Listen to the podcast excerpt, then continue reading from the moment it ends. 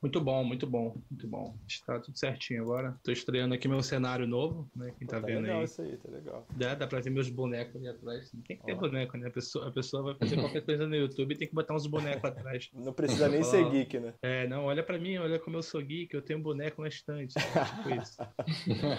Agora deixa o seu like e se inscreve no canal. É meio isso.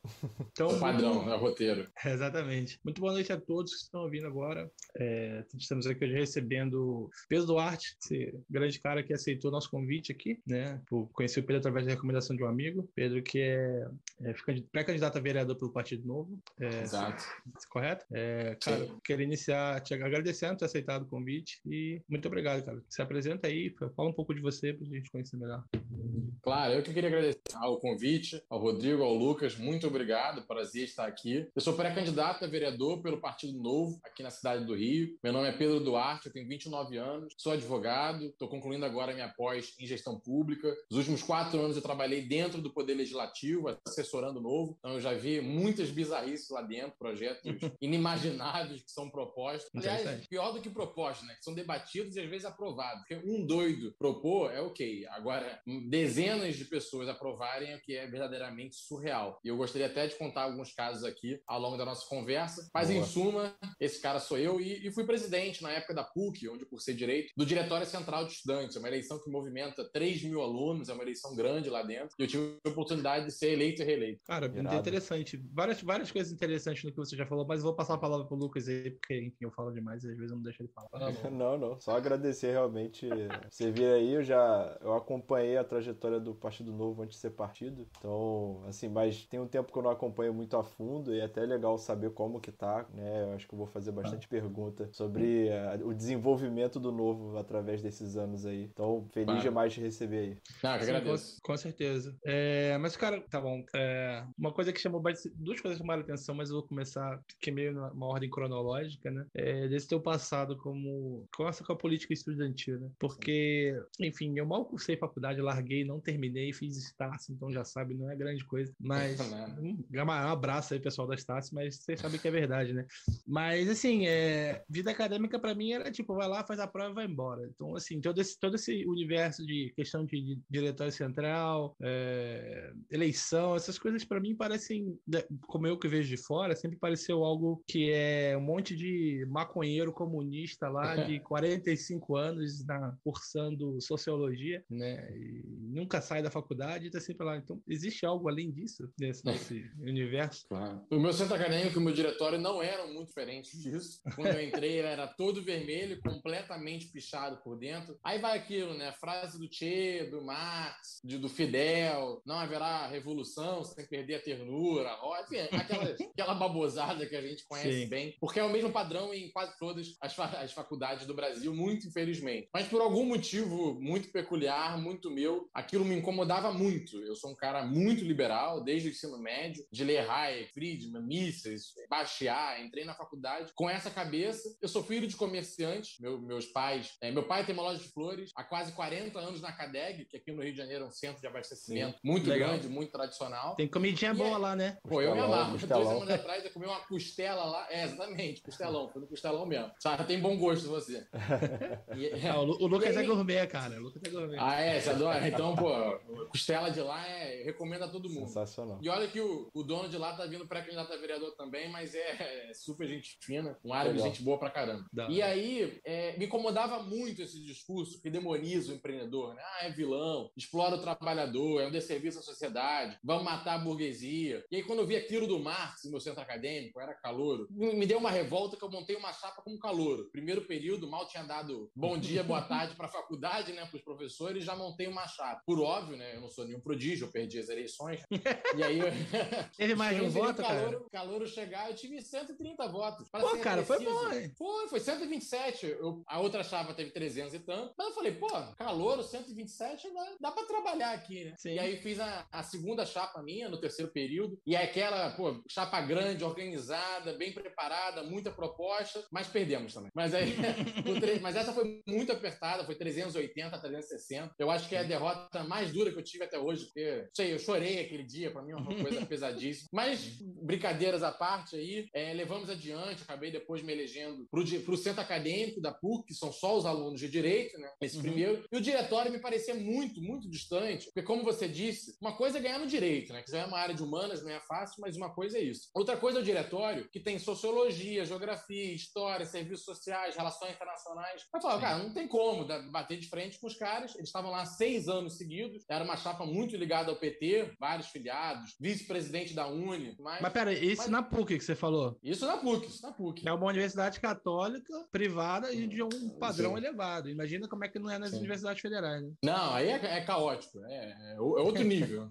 mas felizmente a gente conseguiu ter a vitória. No final de 2014, eu fui eleito presidente do Diretório Central de Estudantes da PUC. E, como eu disse, uma eleição que move 3 mil alunos. É, foi muito apertado. Foi... Nós tivemos 51% dos votos. Então foi, foi, a gente nem esperava. Assim, foi... Era uma chapa que era para incomodar, acabamos ganhando. E depois eu fui reeleito, aí foi mais tranquilo, com 70% dos votos. Que Resultados isso? de. É, muito. Sem querer gabar, mas foi um trabalho muito bem feito. Trabalhou direitinho. É, botou, verdade... botou os traficantes de droga para fora do DCE. É, é porque, na verdade, o histórico anterior era muito ruim, né? A qualidade era muito baixa. Entendi. Então, cara, quando a gente entrou no diretório, era isso. O diretório era completamente tomado por pessoas que passavam o dia fumando lá. Você tinha uma casa grande, que tinha três cômodos, que lá na, na PUC diretório é uma casa. E uhum. ninguém ia lá, porque ninguém quer passar o dia né, do lado das pessoas que estão fumando. Primeira sim. coisa que a gente fez foi plaquinha, proibido fumar, e o dia todo, membro do diretório lá falando, não pode fumar aqui dentro, você tem que sair. Não pode fumar aqui dentro, você tem que sair. E aí a gente conseguiu reformar a casinha, pintar, botar móvel, e durante a nossa gestão virou um lugar que as pessoas iam para confraternizar, para comer, para jantar, para fazer um lanche, para dormir, para usar o computador, enfim, mil multiusos aí. Mas Sim. o resultado veio nas urnas e a gente acabou sendo reeleito. Então, dá para fazer algo diferente. Não é comum, não é o padrão, mas dá para sim para fazer. Sim.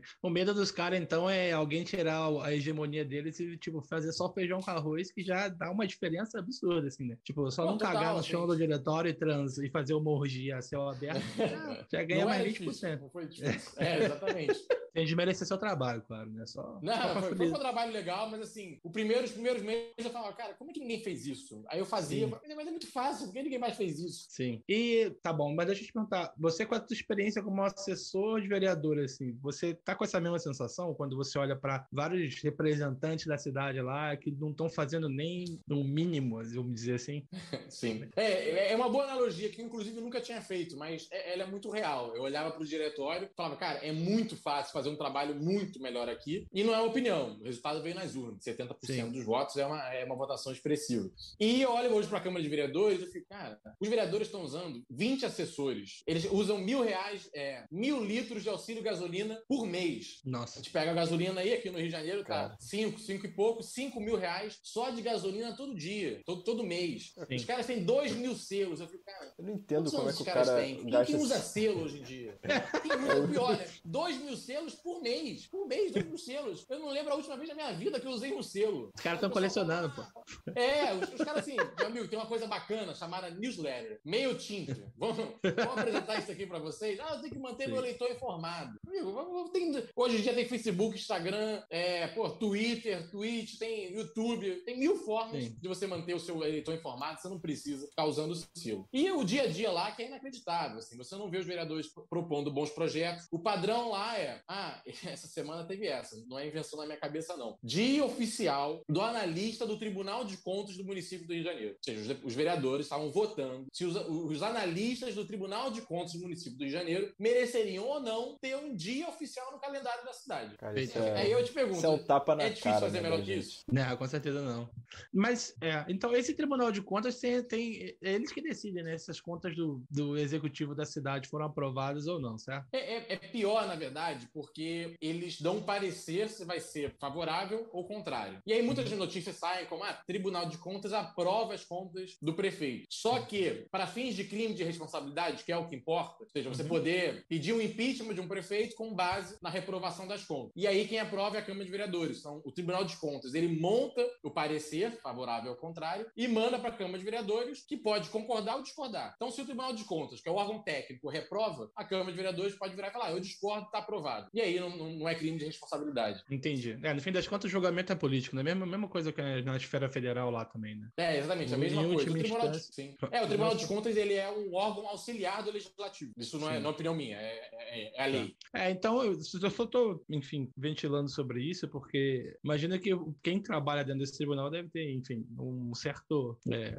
uma certa influência, né? No resto do, do, dos outros, alguns vereadores sim. e tudo mais. Tem gente poderosa, vamos dizer assim. Claro, mas é, os conselheiros do Tribunal de Contas, que é outro problema, né? Os conselheiros do Tribunal de Contas do município e do Estado, da União, vai ao mesmo modelo, eles são pessoas indicadas é, pelo prefeito e aprovadas pelo, pelo, pela Câmara de Vereadores. Sim. Então, no geral, o que nós temos lá são ex-vereadores, ex-deputados, é, ex-secretários. Então, no geral, são pessoas que tiveram ligações políticas com gestões Sim. passadas. Então, eles Sim. próprios travam os pareceres que vão contra seus aliados políticos. Mas o que vale muito a pena, é uma sacada muito boa, é você pedir para dentro do seu gabinete, você pode fazer isso, é um analista do Tribunal de Contas, porque é um cara concursado, então ele, ele entende de orçamento, direito financeiro, análise de contas. No geral, car os cargos técnicos dos tribunais, como são bem pagos, são boas pessoas, são bons Entendi. técnicos. Então, mas infelizmente a maior parte dos vereadores não chamam é, pessoas que entendem do orçamento para seus gabinetes. Chama diretor de associação comercial, presidente de associação de moradores,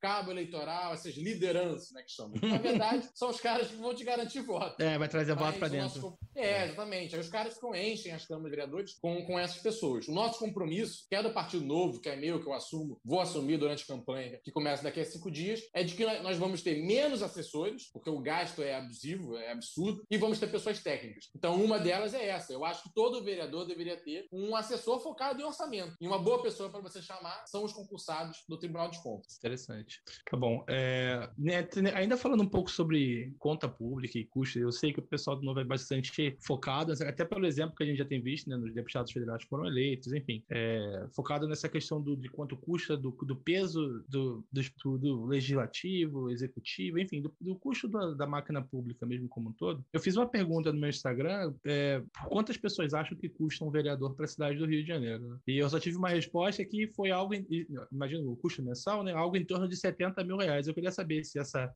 se essa, essa previsão tá... É, então eu achei baixo, imagino que seja bem mais do que isso. Você, você sabe aí quanto que custa? Quanto que você vai custar para o, o, o Lucas, né, que mora no Rio ainda, eu já saí, então aí é com vocês.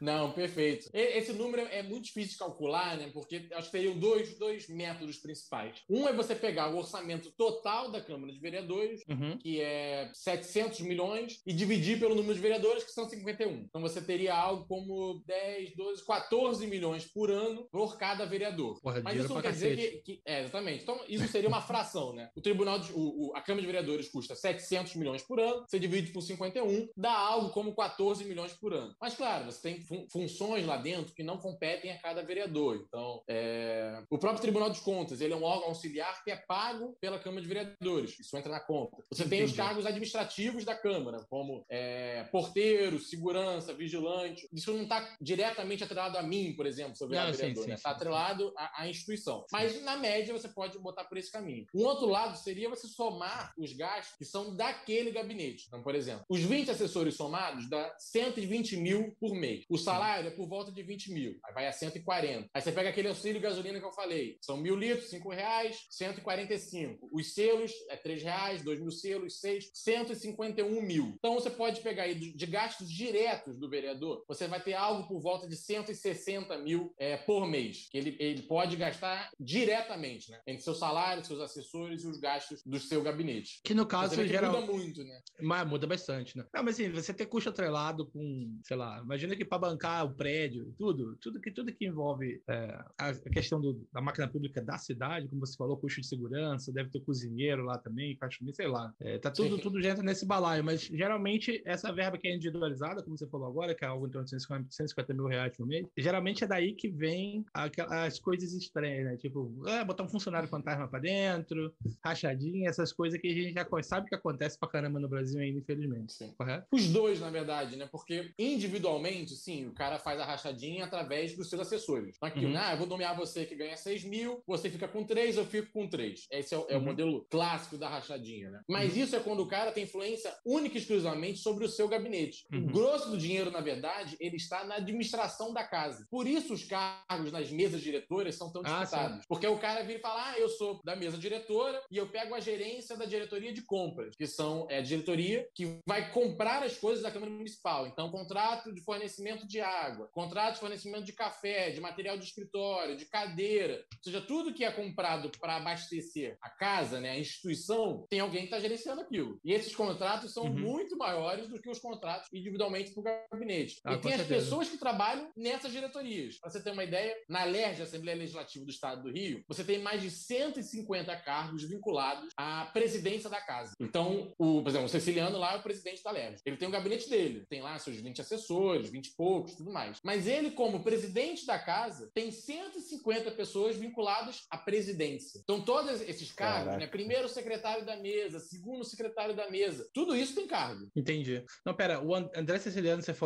ele é. Ele é da LERJ, Assembleia Legislativa. É do Estado, no Estado caso. estadual. É, exatamente. Ah, tá, tá bom, entendi. Mas vai, Mas vai aí... pros dois, assim, é porque eu não, eu não lembro de cabeça quanto o Jorge Felipe, que é o presidente da Câmara, tem. Mas as comissões também têm. Então, por exemplo, ah, você pega a presidência da comissão de orçamento. Tem uma quantidade de pessoas que você pode nomear para que elas fiquem vinculadas àquela comissão para ajudar. Então, é, cara, que é isso. Cada comissão é uma ilhazinha de cargos. Por isso os caras disputam presidência de comissão, diretorias, cargo, cargo, administrativo. Quando você chega lá, é um mundo de, de, de coisa. E todos os níveis da administração pública é a mesma coisa, né? Se você está falando todos, no, né? no, escopo da cidade, mas do Estado também tem os cargos, mesas diretoras, só que provavelmente um montante Sim. de dinheiro maior, né? É, quanto mais vai subindo, né? Cidade Sim. tem menos, governo do Estado tem menos, União, aí é um colosso. Sim, entendi. Cara, é, eu fico, enfim, eu ver essas coisas me deixa triste, ainda mais quando você começa a falar de número, porque eu fico pensando como mais fácil seria a vida das pessoas, especialmente é, das pessoas mais pobres, né, se não tivesse que ter todo esse tipo de encargo. Tá? É. E a minha pergunta agora seria mais do tipo, baseado na tua experiência como assessor. Primeiramente, queria saber, você pode falar de quem você era assessor antes? Claro, eu era assessor do Alexandre Freitas, que é deputado estadual, e dois anos antes no, com o Otávio Leite, que era deputado federal. Entendi, legal. PSDB aqui no Rio, então o primeiro o Otávio, que era do PSDB,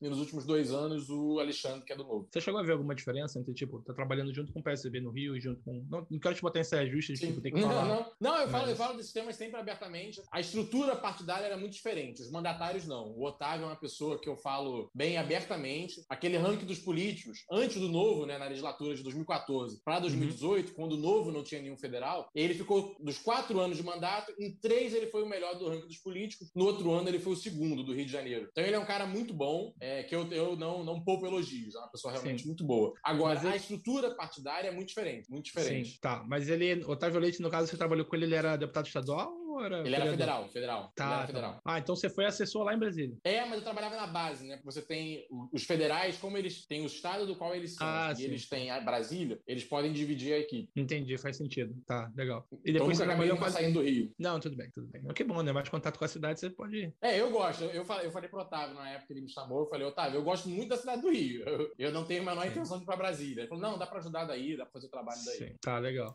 E depois você foi trabalhar com o Alexandre. Depois você foi trabalhar, eu também não sabia. Depois você trabalhar, trabalhar é. com o Alexandre Freitas no Estado. Né? E agora você está partindo mais. Também que você está você trabalhou no nível federal, mas mesmo estando do Rio, depois trabalhando no nível estadual e agora no municipal. É... Exatamente. Quero botar à disposição tudo que eu aprendi aí ao longo dos quatro anos. Não foi pouca coisa. Eu queria saber se, se você viu diferenças, assim, tipo, de, de cada cargo desse. Claro. Porque imagina que a, o escopo abrangência seja outro, né? É, é muito diferente. A dinâmica é muito diferente. Primeiro que no Congresso Nacional, né, com os deputados federais, é, são muitos mais, né? São 513, na verdade, 514 deputados federais. Então você, você tem um contato com muitos poucos. Você não tem, eles não estão no seu dia a dia. Ainda eu trabalhava do Rio, então já não via, eu ia muito pouco a Brasília, não via diretamente eles lá. Mas mesmo nas vezes que eu fui, é, é muito pouco contato, né? Você trabalha muito com a sua bancada, que já é grande, às vezes 35, 40 já é muita gente para você lidar. É um partido então, normalmente grande, você né? fica, é, você normalmente fica restrito mais na sua bancada. Mas ainda que fosse um partido pequeno, um partido ainda os partidos grandes no Rio, o PSDB na LERJ tem dois deputados estaduais,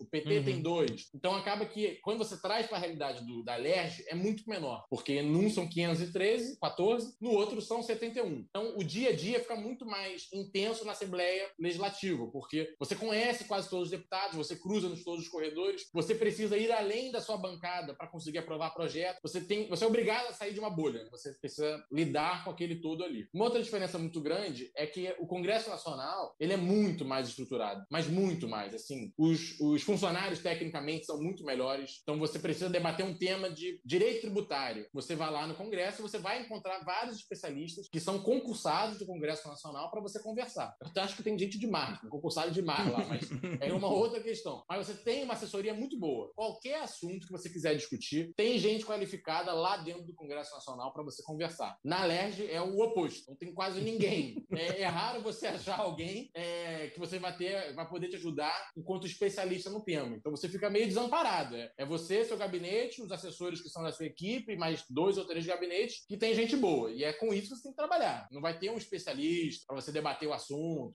perguntar, fazer uma consulta, não tem. Essa é outra realidade. E eu acho que o Congresso Nacional, por ter, não sei se mais bancada, mais mídia, mais fiscalização, mais imprensa, não sei, ele funciona de uma forma mais organizada. E olha que o Congresso Nacional já é, já é meio caótico. É, né? Mas tem vê, melhorado um pouquinho, vê, né? Tem, tem. A gente, mas a gente vê pelo noticiário que tem lá os seus, seus vários Sim, problemas. Mas, assim, certeza. no geral, são discutidos projetos mais importantes. Por exemplo, no Congresso você discute um, um PL do gás, que vai mudar, modernizar o setor de gás no, no, no Brasil. Você debate Sim. um PL de falência. Você vai ter vários assuntos importantes que estão na pauta, reforma tributária. Na LERJ, o nível já cai muito. São poucos projetos que são bons e muitos projetos muito ruins, muito ruins. Coisa que jamais entraria na pauta do Congresso Nacional. Porque por mais que a gente tenha críticas, o Congresso Nacional ele é mais organizado. Ele é bem mais organizado. Agora, na LERJ, entra projeto doido de votar CNH para patinete, por exemplo. Isso jamais seria discutido a sério no Congresso Nacional. Não, eu tenho várias críticas, é, de verdade, eu tenho várias críticas, críticas da Congresso Nacional. Mas você não vai ver o Congresso Nacional debatendo CNH para patinete. Porque é coisa de maluco. E aí na LERJ, não só, de, não só debate, como aprova. Foi aprovado. E, e, foi apro... É isso que eu ia perguntar. Só... Foi aprovado mesmo? Foi, foi aprovado, mas o que acontece? Mano. O projeto, ele virou tão chacota, mas tão chacota, que o autor do projeto, ele pediu, ele mandou uma carta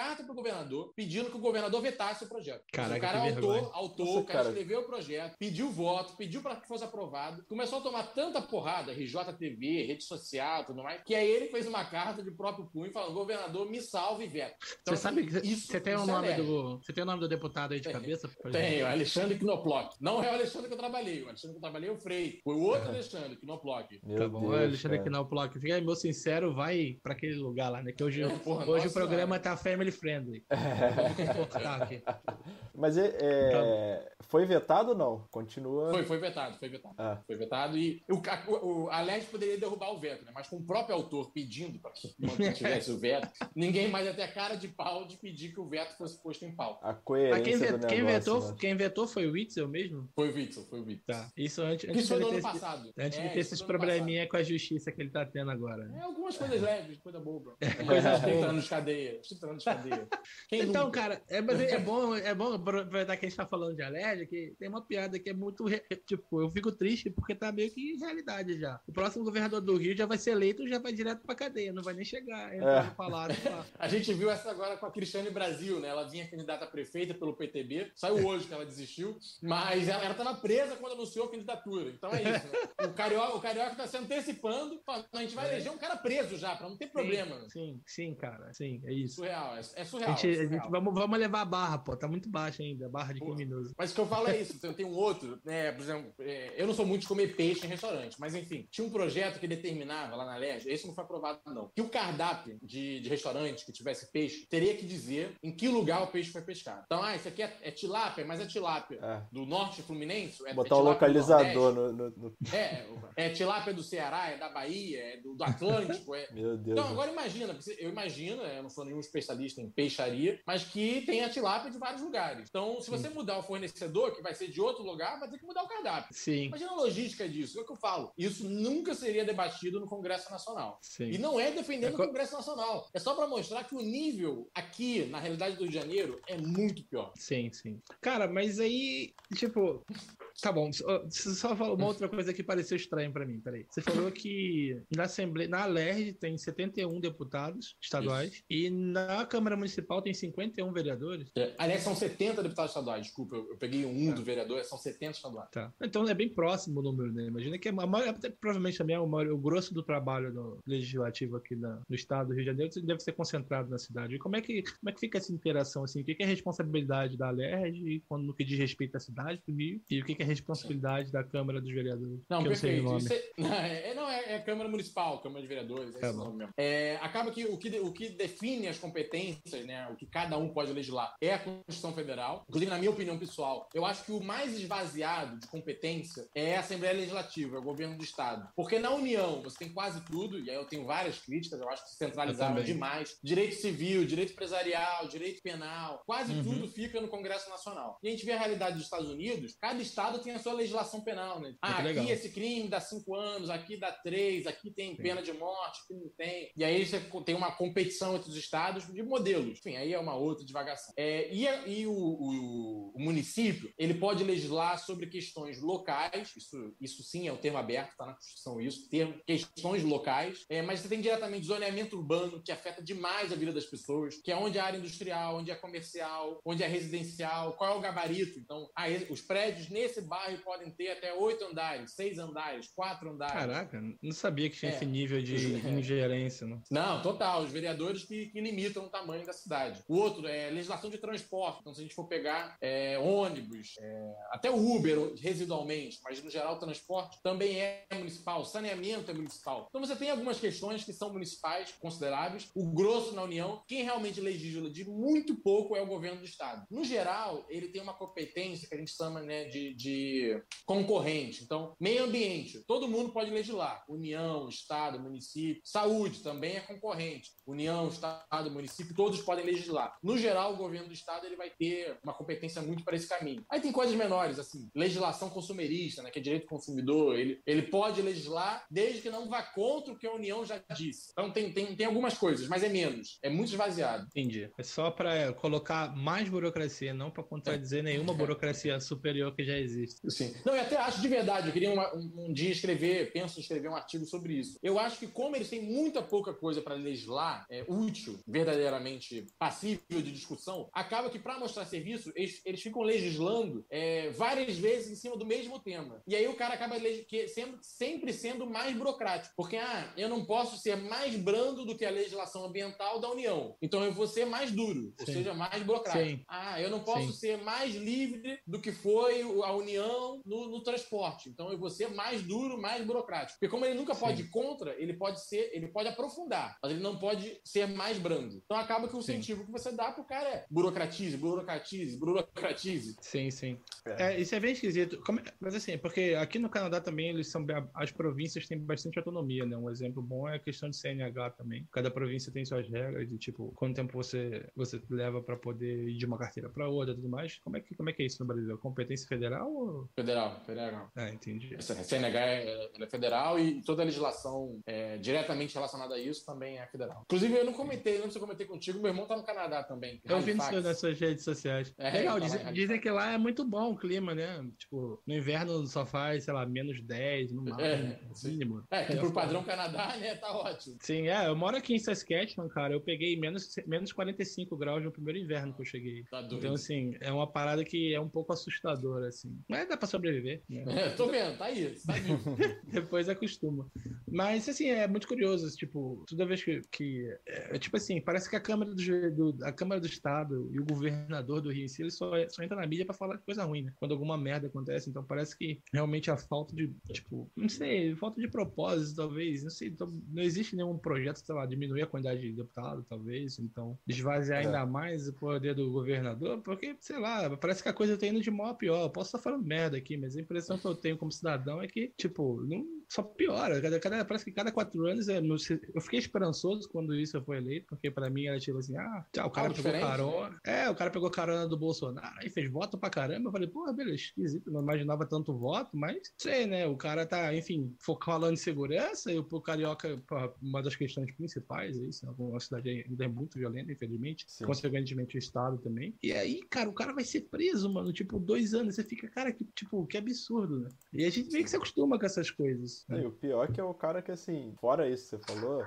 é... não é um cara que teoricamente não tinha onde cair morto, né? Era um juiz, tinha Sim. uma vida fora da política, não dependia Sim. exatamente da política. O cara entra na política e vira exatamente Surreal. igual ao que tudo que a gente já teve aí. É impressionante, difícil de entender mesmo, cara. É, é isso, impressão, eu, eu impre... não conseguiria nem explicar porque o cara é assim, porque é surreal, não faz sentido nenhum. A impressão que dá, e aí talvez por isso ele tenha feito tanto voto, é que existe um. Enfim, não vou te botar para comentar isso, que, enfim, não quero botar em saia mas a impressão que me passa é que existe um grupo às escuras, né, nos bastidores de lobistas, empresários e afins, que eles botam o que eles quiserem lá, porque o cara que. O cara que parece que. Não sei se é o secretário de. Ou, enfim, algum empresário vagabundo Mário Peixoto. fazia esquema com o Sérgio Cabral também, e mudou o governador, mudou o grupo político, o cara tá, tá lá. Então, parece que parece que pra alguém se candidatar e ser eleito, tem que pedir a benção do cara lá e continuar Não, fazendo as coisas. A, fra a, frase que eu tenho visto, que explica isso, que, que me, me agradou muito, no sentido não de que eu achei ótimo, mas de que encaixou, fez muito sentido. Foi, não, não é que tivesse um esquema de corrupção dentro do governo. Havia um governo dentro do esquema de corrupção. Uhum. Aqui, o que acontece no Rio é bem isso que você falou. Não é que, ah, junta um pessoal dentro de uma prefeitura ou dentro de um governo do estado e eles fazem um esqueminha ali dentro. Existe um esquema tão grande que eles têm a força para botar quem eles quiserem lá dentro. Sim. E aí eles pegam um cara que encaixa, que seja um bom teste de ferro, como o Witzel. Ah, uhum. juiz, correto, trabalhador, estudou muito na vida, blá blá blá, e coloca o cara lá dentro. O que a gente tem visto pelas investigações é de que esse Mário Peixoto, eu digo o nome porque está aberto por aí, né, ele e outros, mas o esquema ele é o cabeça, eles estavam em contato com o Witzel antes dele ser eleito, ajudando hum, ele a se eleger. E ele Sim, já tinha feito contrato com Cabral, Paulo Melo, Pisciani, todo mundo, o bom de todo. Sim, sim. É, cara, isso é muito triste, né? Mas, mas e, e, no, e no nível da, da, cidade, né? Eu vi, eu vi uma coisa que eu achei estranha esse, esse último ano, que foi, uh, já que é um bastante lobby da Rede Globo, um fogo na bunda para impeachment o Crivella. E, tipo, por mais que ele seja um mau prefeito, tipo, falta que três meses para eleição? Que, que, que, desespero foi esse? Estão com medo dele ser reeleito? O que, Não, que, é, é, eu vi, eu vi que tem, tem uma questão também de, de impedir que ele se recandidate, né? Isso tá meio Sim. estranho mesmo. É, o que acontece ali é, é, o quinto pedido de impeachment já do, do Crivella. Ou seja, não, não, ele não teve um mandato fácil ao longo dos últimos anos. Uhum. Mas em boa parte dos casos, os primeiros até acho que foram um pouco mais, mais, mais soltos os pedidos do ponto de vista jurídico. Mas esses últimos estão muito bem amarrados mesmo. A gente viu aquilo do Guardiões do Crivella, que é Sim. é você usar o cargo de pessoas que você nomeia, né, assessores, só que em vez de você fazer a rachadinha, que é você pedir o dinheiro de volta, você está desviando a finalidade, e isso é um termo jurídico, realmente, que, que implica em crime de responsabilidade, você está desviando a finalidade, porque o cara, em vez de estar trabalhando para a prefeitura, ele está fazendo uma guarda pessoal do prefeito, que vai a eventos abafar crítica, que vai atacar a mídia, que vai atacar jornalista, que Sim. vai ficar simulando elogios à prefeitura, e esses é são os guardiões do Crivella. Sim. E no, na lei de impeachment está lá um, um, dos motivos, é se valer dos cargos à sua disposição com desvio de finalidade. Então, em vez Sim. de você nomear, como eu disse, um cara para fazer o trabalho X, está nomeando ele para te defender. Isso é desvio de finalidade, e isso é caso de impeachment. E assim como a gente está falando do Mário Peixoto, as denúncias vêm apontando de que existe a mesma coisa na Prefeitura do Rio. Aquele Rafael Alves, que era presidente da Rio Tour, ele tem áudio dele falando, né, de o, pre, o prefeito não teria a ousadia, uma coisa dessa, teria a ousadia de me enfrentar. Ou seja, é um cara que é um empresário, está nomeado em tese pelo prefeito, deveria ser alguém abaixo dele, só que quando a gente foi Sim. puxando o esquema, o Rafael Alves está acima do prefeito. Ele é um empresário envolvido com Edir Macedo, com a Igreja Universal, com um grupo aí de empresários que também fazem esquemas, e eles Sim. são, o Crivella seria um refém dele. Não é refém porque não é vítima, mas é, é um preposto, é uma testa de ferro dele. Então a gente é um viu todas essas denúncias. É, exatamente. Essas denúncias são de dois meses para cá. Tem áudio, tem até um caso bizarro, né? Não sei se chegou a ver. Os delegados, eles foram. Fechou. Eles foram na, na casa do. Acho que foi do Rafael Alves, ou de, de um desses do esquema, e fazem uma busca e apreensão e pegam o celular dele. E aí o, o, o delegado tá com o celular do, do, do, do, cara na mão e o Crivella liga. O cara atende e fala meio, olá. Aí o, o Crivella fala, fulano, não sei se eu, eu vi o que que tá acontecendo, eu vi aqui na mídia, tá tendo uma, uma busca e apreensão na sua casa. E a polícia tava lá com o celular do cara na mão. Aí o cara não que responde, merda. acho que o Crivella percebe e desliga, né? Então assim, é, o caso é, é, é bizarro, é sim. é surreal. Sim, sim. E, mas assim, mas, mas não andou, né? O, o pedido de impeachment, então não vai estar rolando. Não, ele, ele, é, foram rejeitados dois nas últimas duas semanas e a gente teve também o... É, agora, hoje, o TRE, o Tribunal Regional Eleitoral, ele começou a julgar, na verdade foi ontem, desculpa, ele estava julgando aí do ponto de vista do judiciário, né? A inegibilidade do Crivella, ou seja, que ele não poderia concorrer. E já há maioria para evitar, mas o desembargador pediu vista. Então, assim, ele, ele conseguiu se safar no legislativo, ganhou duas votações, uma delas por um voto, mas no judiciário, por enquanto, ele está caminhando para ser inelegível. Ele não poderia concorrer nessas eleições, nessas eleições. Então, concorrendo ou não, ele está meio, meio corda bamba aí. Sim, tá. Mas e o, o Lucas aí, meu, meu grande amigo? O que, que, que sobra de opção para ele, então, na próxima eleição? Assim, eu, nem, eu não faço a menor ideia de quem está se candidatando. Cara, eu queria saber se o, novo, se o novo apoia algum candidato, se você tem alguém que você fala assim, pô, esse cara aí vai ser mais difícil de ser cooptado pelo esquema, ou então tá de fora. Tem realmente nada a ver com o esquema vigente que tem no Rio de Janeiro hoje. Tem alguém? Tem. O novo hoje nós defendemos, nós teremos candidatura própria, que é do Fred Luz. Sei se. Eu sou vascaíno. Do Flamengo? Fred Luz do é, Flamengo? Exatamente, eu falei isso mesmo, é o Fred Luz do Flamengo. Então, ele, ele é um cara que teve a vida toda na iniciativa privada, ele passou no concurso da Petrobras lá atrás, uhum. nos anos 90, ficou quatro anos lá, saiu, foi para as lojas americanas, ajudou a transformar a loja americanas nesse gigante que é. Depois saiu, foi para Richards, que é uma loja de, de roupa, também é dono das Salinas, aí as mulheres vão conhecer mais, que é de biquíni. Uhum. Depois, aí, depois dessa fase toda, agora foi 2013, ele virou CEO do Flamengo, né, na gestão do Bandeira, tocou alguns anos. 2018 ele coordenou a campanha a presidente do João Moedo, do Novo, e agora é o nosso futuro candidato a prefeito da cidade do Rio. Sim. Mas o Bandeira de Mello vai ser candidato também pelo partido da Marina Silva. Vai ser candidato também. Então, ele, vão, ele vem pela rede, que é o partido da Marina. Então acaba Sim. que os dois vão dividir aí esse discurso de, de reestruturação do Flamengo. Um como presidente, o outro como CEO. Sim. Eu fico com já eu, eu fico com o CEO, né? Tu tá falhando bastante, é, Cotton. Se pra... Você ouviu bem, Pedro? Deu uma travada. Não, é, deu uma travada mim. pra mim. Ele travou. Cotton, ouve a gente? É, acho que ele deu uma travada mesmo. É. Cara, eu acho que eu, vou aproveitar, eu acho que vou precisar trocar a minha Entendi. câmera. Porque tá bom. Daqui a pouco. Vai lá. Se quiser, é, troca lá que a gente. É, vou trocar aqui então, porque o celular tá com a bateria, vou ter que pegar o celular. Um minutinho. Beleza. Tá bom. Então, foi mal, galera. Minha internet ficou meio merda aqui, mas agora já tá de volta. Mas, enfim, é...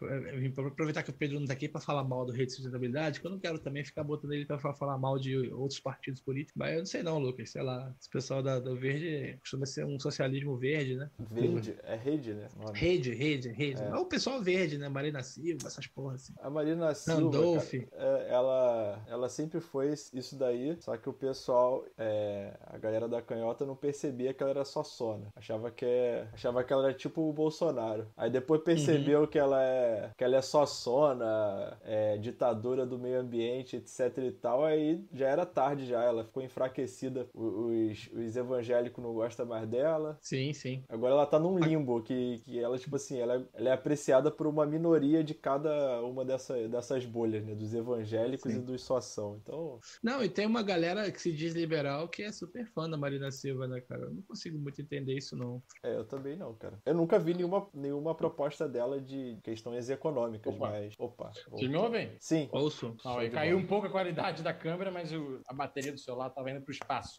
não, tudo bem. Sem o importante é que o áudio tá bom. Tem muita gente que ouve a gente no formato podcast depois, então se o áudio estiver bom, tá tudo certo, tá? Mas, mas então, mas aí o que, que você tá esperando para essa. O novo tem alguma meta de, tipo assim, não uma meta, mas uma, uma expectativa de qual percentual do eleitorado que consegue fazer nessa campanha para tipo, a, a, a, meta que a gente vai trabalhar é sempre para eleger, né? Mas é muito. Sabemos que a realidade é muito difícil. O Novo é um partido que ainda está em crescimento. Fomos, a fundação foi em 2015, são cinco uhum. anos de partido só até agora. Mas, bem ou mal, quando a gente acertou o discurso e tivemos uma candidatura bem competitiva, bem redonda, ganhamos o governo de Minas Gerais. Que não Bom é, trabalho, que, inclusive. É, que inclusive vem fazendo uma boa gestão, vem sendo muito bem avaliado. Então, o Fred talvez seja esse o nosso caso. Ele é um cara que tem uma história de vida, de iniciativa privada, de boa gestão, de crescimento pessoal. Um cara super simpático é, e tem essa experiência do Flamengo. Eu conheço também alguns flamenguistas que são um pouco críticos, aquela coisa, ah, não entendiam de futebol, mas é, para ser prefeito ele não precisa entender de futebol também. Mas é, Com certeza. Ele, ele, ele, foi muito bom na gestão administrativa, que foi reestruturar as contas, organizar as contas do Flamengo, aumentar a receita. Sim, e isso é total. é inegável. Qualquer pessoa, eu sou vascaíno, mas quem acompanhou sabe que esse trabalho foi bem feito. E é esse trabalho que ele quer trazer para a cidade do Rio. Eu acho que se esse discurso encaixar, e E a torcida do Flamengo é enorme, isso é uma realidade. Com certeza. É, talvez, talvez ele consiga crescer.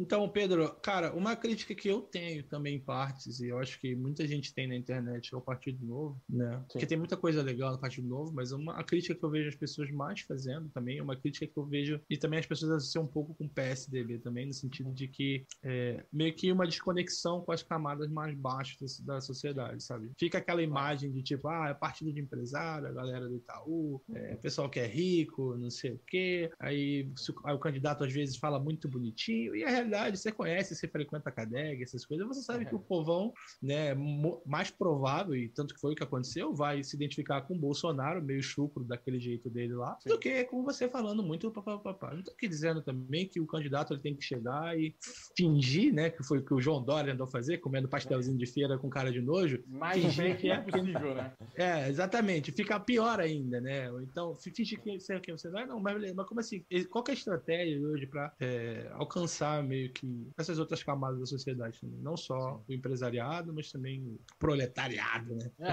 Os trabalhadores. Os trabalhadores, né? quem Único. carrega o Estado, quem carrega o Estado nas costas, né? Ah, exatamente. É, é um processo de aprendizado. Eu, eu tento ser sempre o mais transparente possível. O Novo, ele é um partido que, que nasce, digamos assim, né, da, da classe média ou da, da classe alta indignada com o que foi, é, a- sobretudo, a era petista.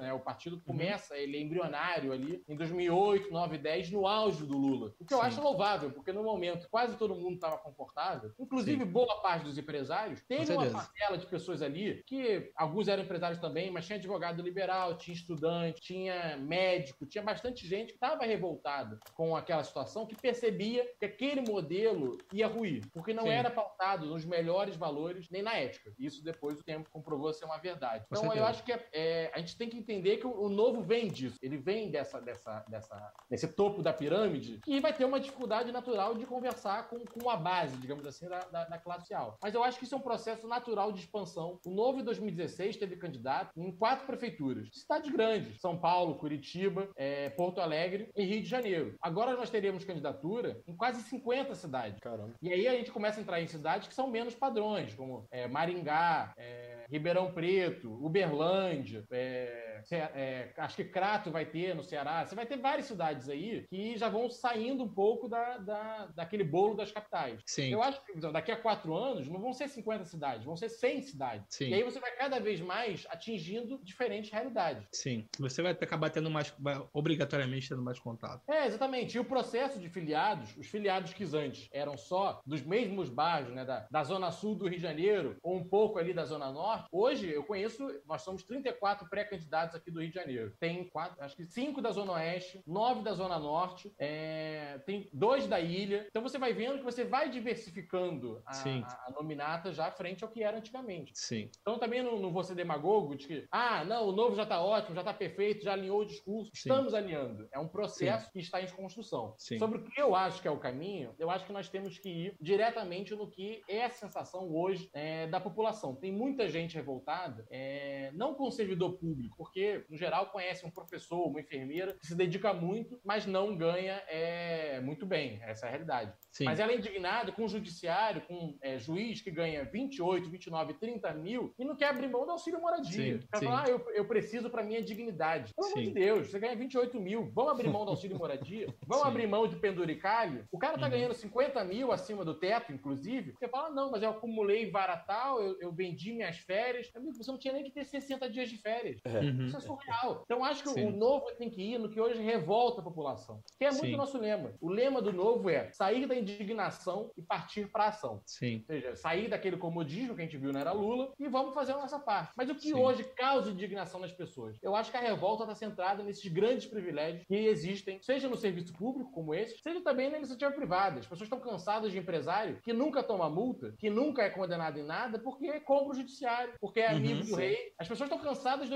empresariado de amigo do rei. Empreendedor, trabalha, trabalha muito, acorda cedo, acertou no seu produto, faz um bom marketing, excelente. Sim. A população não tem nada contra esses caras. A população não odeia, por exemplo, o Silvio Santos. Odeia o Ike Batista. Porque Sim. o Ike Batista cresceu às custas de ser amigo do rei. O Joesley também, tem uma porrada, né? Oeste, exatamente. Ele poderia elencar aqui no. O Mário, Mário Peixoto aí. né? É, o Mário Peixoto. Mas sem, assim, o objetivo não é fulanizar, mas é isso. Sim. O empresário que é amigo do rei, ele é o problema. O cara que só cresceu por ser amigo do rei, Marcelo Debrecht, que tá aí agora na cadeia. Essa, essa figura a população tem ojeriza. A Inclusive, os empresários também têm, né? Imagina que é, até, claro. isso tem até um impacto também na formação do novo, né? Tipo, não, com, com você está querendo fazer negócio de forma ética e você está vendo gente que está, enfim, né? Corrompe, corrompendo, sendo corrompido e, enfim, e crescendo no mercado às custas do teu, no fim das contas, do, do imposto que a tua empresa paga e tudo mais. Exatamente. Tendo vantagem ilícita, né? Sim. isso, então, isso... acho que o caminho, é, em suma, eu acho que o caminho é esse. A gente tem que mapear o que indigna, indigna hoje a população, o que deixa as pessoas revoltadas. E, claro, alinhando-se com o que a gente defende, a gente tem que cair pra cima disso. Sim. Sim. Uma coisa que, que eu, alinhado um pouco com o que você tá falando, é, é outra questão de a estrutura, né? Que a estrutura hoje é. Parece que tende a só se burocratizar cada vez mais e inchar cada vez mais, até por causa daquilo que você falou, né? Tem certas áreas que o, o vereador, o deputado, enfim, ele não pode discordar do que já está estabelecido, ele só pode aprofundar. Então, parece que é uma estrutura já feita para cada vez mais ser mais inchada e movimentar cada vez mais dinheiro. É, existe algum plano do novo nisso? De, cara, é, provavelmente a muito longo prazo, de como atacar esse tipo de coisa, né? tornar a estrutura um pouco mais leve é, e, e, assim, provavelmente é, em, em, um longo prazo novamente, deixar o negócio um pouco mais barato, vamos dizer assim, para a população. Isso aqui é muito difícil, é uma coisa que assim nunca aconteceu e como eu tô falando, né, a tendência é sempre piorar, mas existe alguma é. coisa mapeada nesse sentido, assim, estrutural? Sim, com certeza. Eu não posso dar aqui, porque inclusive ela nem existe, que é o que a gente chama de bala de prata, né? Aquela bala, uhum. esse tema vai resolver tudo. Existe uma linha que é muito importante no novo, que é dar o exemplo. Isso sempre nos guia, que é abrir mão da quantidade de assessores, abrir mão dos auxílios, abrir mão de tudo que é regalia. Porque como é que eu vou cobrar uma reforma administrativa? Como é que eu vou cobrar que o juiz abra mão do auxílio moradia se os nossos parlamentares não dão esse exemplo? Então essa é uma linha muito importante do novo, que eu te diria, se fosse uma resposta curta, a qual é o grande projeto do novo? Dar o exemplo. O exemplo arrasta, o exemplo pauta, o exemplo ele é o que legitima todo o seu discurso para mudar a realidade do Brasil. E isso é termo de compromisso nosso. Eu, que virei candidato daqui a cinco dias, eu tive que assinar um termo de compromisso que falava, ó, oh, Pedro, você vai ter que reduzir o seu número de assessores de 20 para 6. Você tem que abrir mão do auxílio gasolina. Você tem que abrir mão do auxílio selo. Isso vale para todos os nossos pré-candidatos. Todos. Todos tiveram que assumir esse termo de compromisso. Então, o maior, o, o maior, o, o, que o novo pode oferecer de melhor é o exemplo. Sobre cada tema, aí cada tema vai ter sua proposta, né? Ah, Pedro, como a gente ataca os privilégios do setor público? Através da reforma administrativa. Como a gente ataca essa quantidade doida que tem de alvará? Através da lei da, da liberdade econômica. Então, cada problema, ele vai tendo a sua solução. E o novo tem, tem várias delas. Não, não é exaustivo no sentido de temos um, um, modelo pronto de Brasil que funciona. Isso é um projeto que, que vai se aprimorando. Mas temos várias coisas que nós defendemos. Reforma tributária, administrativa, da Previdência passou, uma lei da liberdade econômica municipal, várias pautas. Mas Legal. o que permite que o novo tenha espaço no discurso, no debate público, é com certeza o fato de a gente dar o exemplo. Ah, legal. É... é atacando em, nas menores células, né? Que é realmente. Ó. E eu acho legal também porque é o que você falou, exemplo é tudo, né? É, é legal é balançar assim, né? Os, os dados, o, os indicadores de que a galera do novo está gastando menos, está tá exigindo menos da população. Eu acho legal quando isso está bem escancarado, né? Então é um compromisso bem legal. E, e bom, se, e se a, se a participação do novo continuar crescendo, né? É melhor ainda porque vai estar tá, é, desinchando né, essa máquina toda. Com certeza. Você pega no, no ranking político os oito deputados federais é, é, menos custosos, né, mais baratos, mais econômicos do Brasil, os oito são do novo. Caramba. Não tem erro. Nós temos oito na bancada, os oito são do novo. Mas é. Ô, Pedro, olha só, cara, deixa eu te trazer um questionamento aqui que eu vejo muita galera falando no Twitter e comparando. Geralmente são críticas à base bolsonarista, né? Que a galera, enfim, eu sigo bastante gente ali do meio bolsonarista na internet. E eles fazem muita crítica pra base, porque tem deputado. Eu não sei do novo porque eu não acompanho, enfim, mas eu, o que eu vejo que o pessoal reclamando da base bolsonarista é que tem muito deputado que focou nessa questão de ter pouco assessor, né? Então, em vez de ter 20, o cara tem 4, mas assim, o trabalho, no fim das contas, acaba ficando prejudicado e acaba tomando um banho de, sei lá, Marcelo Freixo da vida, que, pelo que dizem, né? Parte da questão ideológica que eu discordo praticamente tudo que ele concorda e que ele acredita, mas tem uma produção legislativa altíssima, assim, não só em questão de propor lei, mas tipo, o gabinete do cara trabalha. Então, então assim, são 20 pessoas, mas parece que são 20 pessoas que estão trabalhando. Não, são, não é gente só mamando na teta. Então, assim, a minha pergunta é assim, cara, como, como que concorre? Tipo, você vai ter um quinto muito do pessoal, da galera que tá em volta. Beleza, alguns, muitos vereadores vão montar um gabinete de incompetente, cabide de emprego e tudo mais. Mas como é que você vai concorrer com um deputado, é, enfim, da esquerda, que seja mais. É, que seja sério, tipo o Marcelo Freixo mesmo, e que, porra, vai estar tá com cinco vezes mais a, a, mão de obra que você tem pra, porra, dificultar o teu trabalho e acabar prejudicando, prejudicando a tua vida. Assim, claro. Até que ponto isso, é, se escala, até que ponto isso não pode acabar, no fim das contas, até um tiro no pé pro partido. Não, perfeito. Eu acho que esse ponto é super importante debater, ele de fato é um questionamento recorrente. Mas, por exemplo, quando a gente pega o ranking dos políticos que eu pontuei, os oito melhores do Brasil são os oito do Novo. E não é só pela questão de serem econômicos. Isso na fórmula é só um dos pontos. Mas o Novo, ele vem de fato entregando mais resultado que a maior parte das bancadas. A reforma administrativa que eu pontuei, por exemplo, ela tem uma bancada no Congresso com mais de 200 deputados. O líder da reforma administrativa é o Thiago Mitrô do Partido Novo. Ou seja, ele não teve menos protagonismo por ser do Novo. Não teve menos protagonismo, menos entrega é, por ter menos assessores. Pelo contrário, ele conseguiu assumir a liderança. Hoje ele é o líder oficial da Frente Parlamentar em Defesa da Reforma Administrativa, que tem dezenas, na verdade, centenas de deputados que assinaram, e é ele que toca todo esse debate. Todos os estudos saem do gabinete dele, todos os posicionamentos. É ele que vai ter o, a função de receber todas as emendas, entregar o melhor texto possível. Ou seja, não vejo hoje que o novo ele tem perdido o protagonismo em função disso. Muito pelo contrário. Você pega, por exemplo, os deputados do PSL, né, que são do partido mais da base do Bolsonaro, e os do Novo. Nós estamos proporcionalmente em mais comissões do que eles. Os deputados do Novo, você pegar, eles estão na média ali entre quatro e cinco comissões, enquanto a maior parte dos outros deputados estão em duas, três. O que acontece de fato é que a vida dos nossos deputados são consumidas e de seus assessores também. Eles trabalham muito para poder compensar isso. E tem uma coisa que ajuda muito, é, isso menos gente sabe. É, as bancadas no Congresso Nacional, elas têm o direito de indicar liderança. Então existe a liderança do Novo, a liderança do pessoal, a liderança do PMDB, a liderança do PSDB, e essa liderança tem cargos. Ela nomeia é, assessores. E, e, no geral, os partidos eles fatiam isso entre os seus deputados, né? Então vai, vai criando feudozinhos, né? Ah, eu, então tem 20 cargos, fulano indica dois, fulano indica dois. E o Novo isolou isso. Ele falou: ó, a gente vai ter uma bancada que vai ser técnica, que vai ser de gente muito boa. Então tem lá advogado constitucionalista, tem advogado tributarista, tem economista, tem contador. E essa bancada, ela ajuda todos os deputados. Então, em vez de a gente ter uma bancada, uma liderança que, que serve a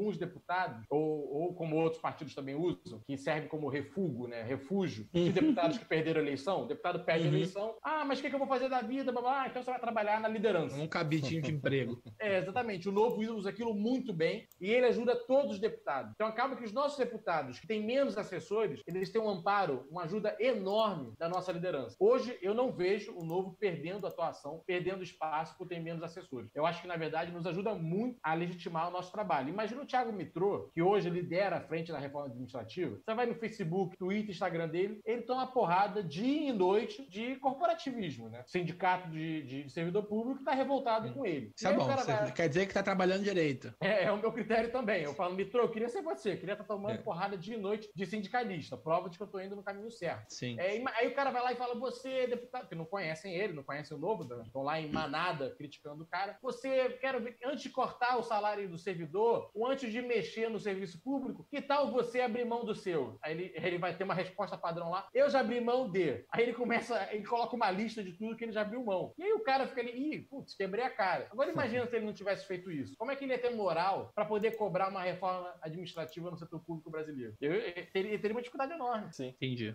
É, tá bom. É, Pedro, outra pergunta que eu tenho para você, cara, envolve também a posição do, do novo enquanto partido em questão de orientação ideológica, vamos dizer assim. Claro. Porque olhando de fora, como eu diria, parece que existe um certo nível de liberdade uma vez que você foi eleito. E eu vou pegar um exemplo para dar, na postura do Romeu Zema quanto o Bolsonaro, por exemplo, e a postura do Amoedo quanto o Bolsonaro, é, enfim, falo pelo, pelo que eu vejo na internet. Né? Não que o Zema seja um bolsonarista ferrenho, mas você vê que existe até uma, e até que eu acho que deveria existir mesmo, porque um, são dois chefes de executivo que no fim das contas o Zema precisa da ajuda do Bolsonaro para algumas coisas. Parecem ter uma relação respeitosa, amigável tudo mais, enquanto o Amoedo já é bastante crítico. Daí, se eu for pegar para analisar, tipo, eu entendo que se, por exemplo, o Amoedo quiser vir candidato de novo daqui a quatro anos, né, você acaba tendo que se descolar daquela pessoa que você vai ter que concorrer contra, isso é normal, beleza? Mas algumas vezes me parece até que, tipo, como ele, é, é, também era o presidente, não sei se é ainda, mas acho que até era o presidente do é, partido, fica, fica aquela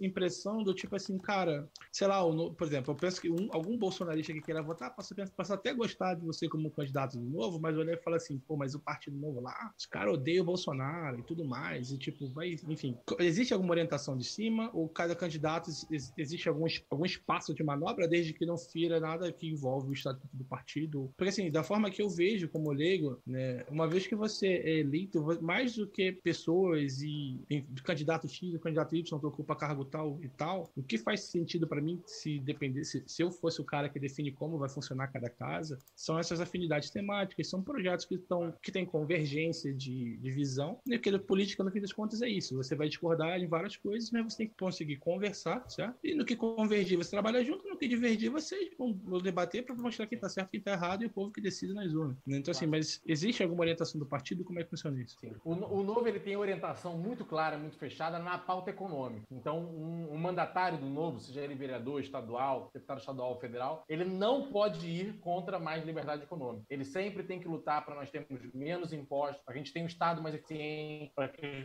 as pessoas possam empreender, para que elas sejam livres. Isso faz uma, isso é estatutário no Novo e não tem como ir contra. O lado social, ele já é mais aberto. Então você vai ver mandatários que são, por exemplo, a favor da, de legalizar a maconha e outros que são contra. Você vai ver alguns que, que podem ser mais religiosos e outros não. É, mas essa pauta de costume, essa pauta social, ela é, ela é aberta. É, então, você vai ter mandatários para os dois lados. A pauta Sim. econômica, ela não pode ser aberta. E a pauta política, ela, ela é sempre mais difícil de você medir. O que não pode acontecer é alguém colocar outra entidade política, por exemplo, o Bolsonaro, algum governador, algum prefeito, acima do novo. Sim. Se você é um filiado do novo, se você é um mandatário do novo, o partido tem que ser a sua prioridade. Então, sim. se o partido orientar uma votação de como sim e o presidente da República pediu não, o deputado tem que seguir a orientação do partido. Sim. Então, isso, e aí isso vai sempre, sempre ser muito difícil, né? Porque, ah, mas em que momento a pessoa está sendo, está é, tá abrindo mão do partido, está se colocando em defesa de uma outra entidade política? O Ricardo Salles foi ministro do Bolsonaro e acabou sendo Sim. expulso, e ele foi muito por esse caminho. Porque ele, ele, nas entrevistas, ele sempre deixava muito claro que entre o novo e o presidente, ele iria com o presidente. E aí você Sim. não pode. Aí você está você tá colocando algo na frente da instituição e a instituição tem que ser a sua prioridade. Então, esse Sim. ponto, ele é, ele é o, eu acho, ele meio que responde ou não responde sua pergunta, né? Porque ele dá o norte, mas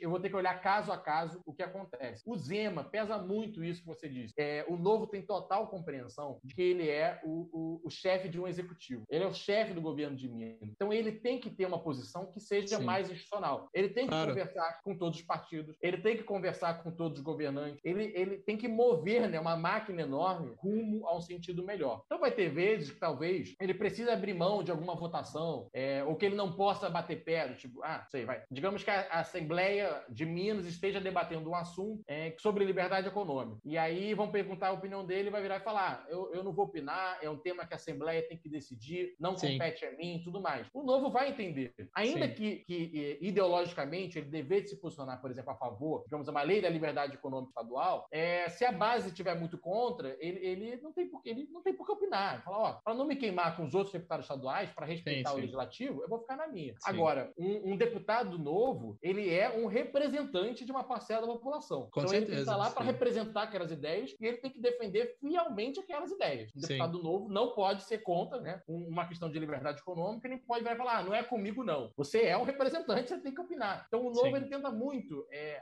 algumas pessoas, não foi o seu caso que você deixou claro, falar, ah, o Zema está atuando diferente dos deputados federais. O Óbvio. Zema tem um discurso diferente do, do Amoedo. Amigo, sim, o Amoedo sim. é um filiado e ex-presidente. Ele é, acima de tudo, um defensor do novo.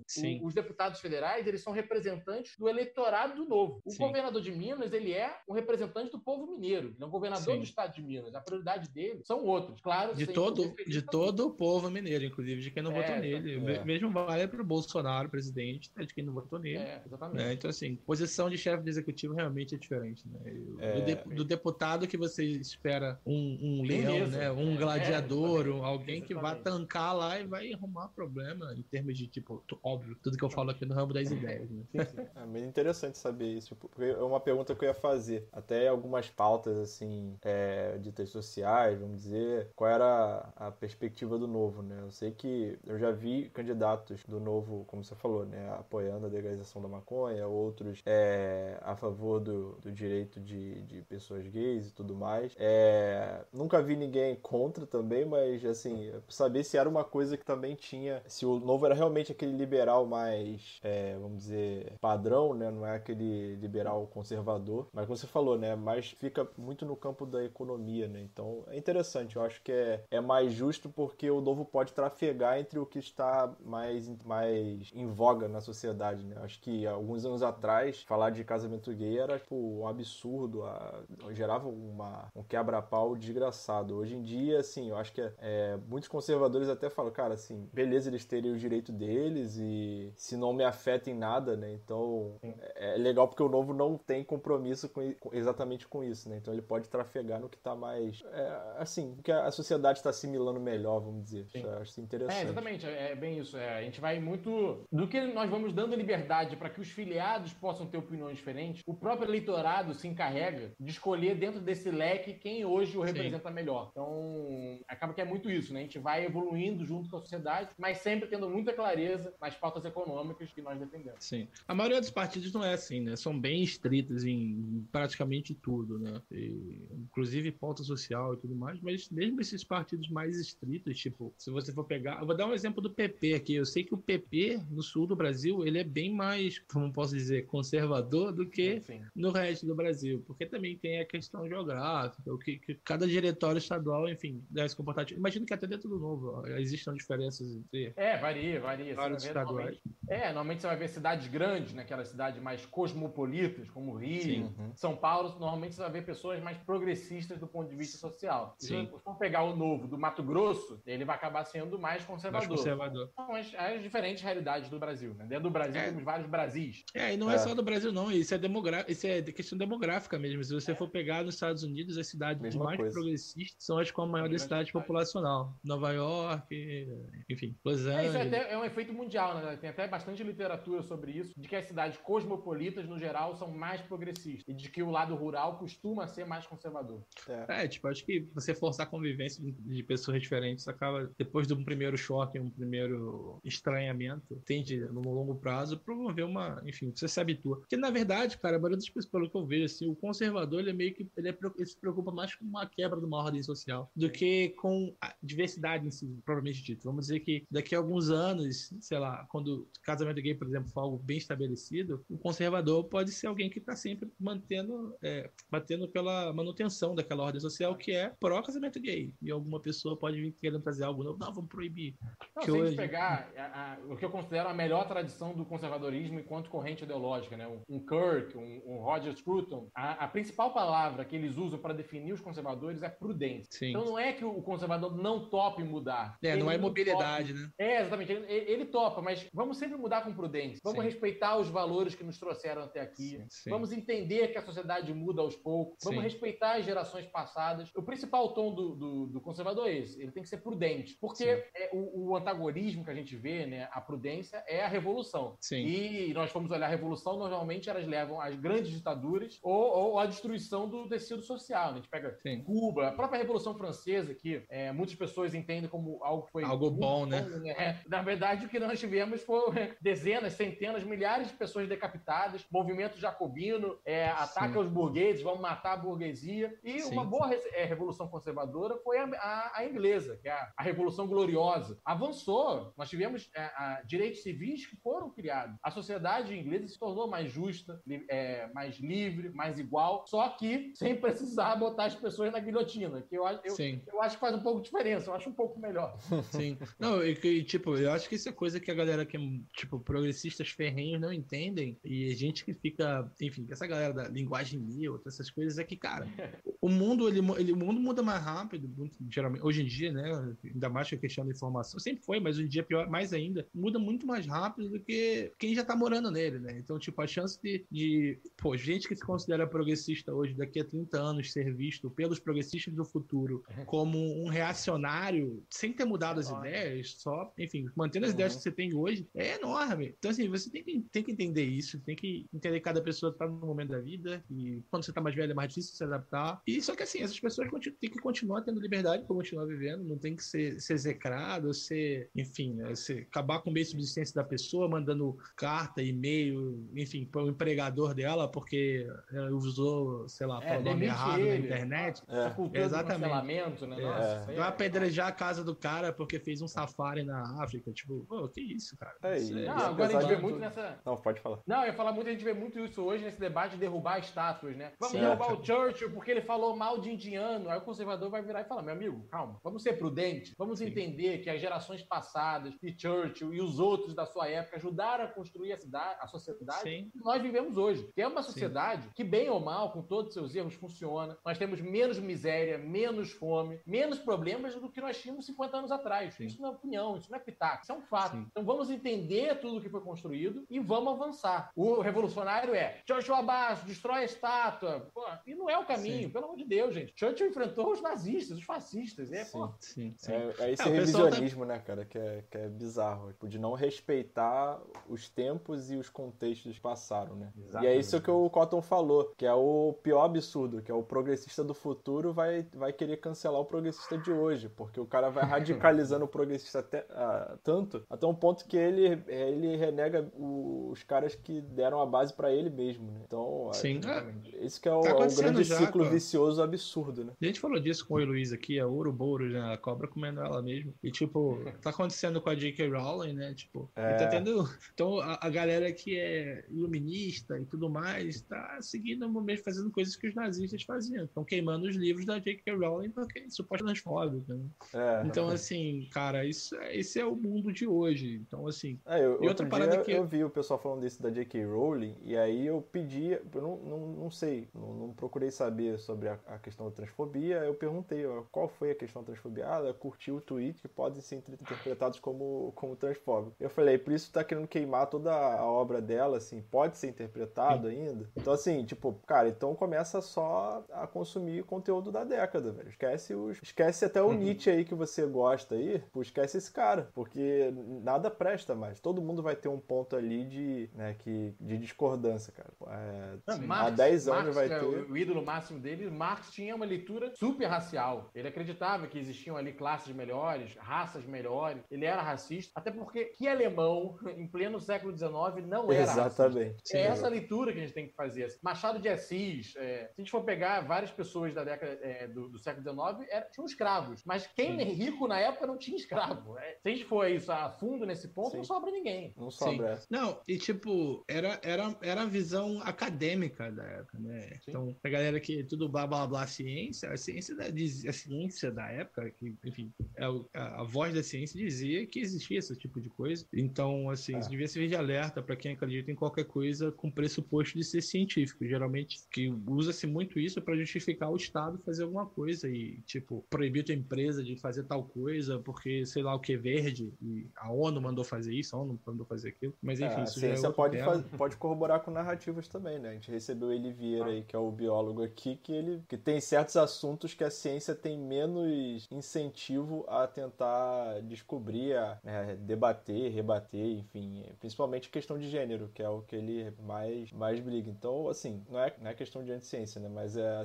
é a ciência já esteve envolvida em coisas assim antes, né? Ainda mais naquela época é. que, que, o, que o, a informação era, não era descentralizada, então, cara, enfim. Mas quanto, tempo leva, quanto tempo levava para um livro que era tido como certo ser refutado, né? Às vezes chegar Nossa. nos olhos de quem, enfim, precisava ler para fazer aquilo. Ah, a questão de, de que, a terra, que a Terra era o centro do universo já foi o mainstream científico. Sim. Então, é isso. A ciência, ela, ela é importante, mas às vezes até a filosofia vai, vai estar na frente, porque às vezes alguém filosófico vai ter formulado, um postulado, né, uma ideia que anos depois vão descobrir que era mais racional do que a própria ciência. Sim, sim. Não, e, e, no fim das contas, quando você sai da esfera do saber para a esfera prática, que é, tipo, por exemplo, um exemplo bom, a gente, a gente falou várias vezes com vários convidados, é a questão do lockdown, que é tranca as pessoas em casa, obriga a fechar o comércio ou não. Cara, mesmo que a recomendação científica seja essa, você botar um, um guardinha dando porrada nos outros e pô, algemando quem tá correndo na praia, já não tem nada a ver com a ciência. Já é uma decisão política. Perfeito. Né? É uma decisão que, que envolve o uso do aparato estatal para te cercear a sua liberdade. Então, assim. É, tem uma das coisas que eu tava. Eu, eu muito debatia no lockdown, independentemente de quem é a favor ou contra, falava, ah, isso é uma decisão da ciência. Eu falei, olha, a ciência é muito importante importante para ajudar nessa tomada de decisão. Sim. Mas essa decisão ela tem que ser tomada levando em conta aspectos científicos, claro, de biologia, de vírus, de infectologia, mas também aspectos econômicos, aspectos Sim. filosóficos. Se é ou não o papel do Estado designar isso, é papel de políticas públicas. E no fim, é para isso que nós elegemos políticos. Senão, acaba com os políticos, acaba com o prefeito, governante, toda a teoria de ciência política, faz uma junta de médicos e eles determinam é. os rumos da nação brasileira. É uma aristocracia, uma aristocracia técnica, mas tem gente que é a favor disso, né, cara? Isso, que, isso que é o mais triste.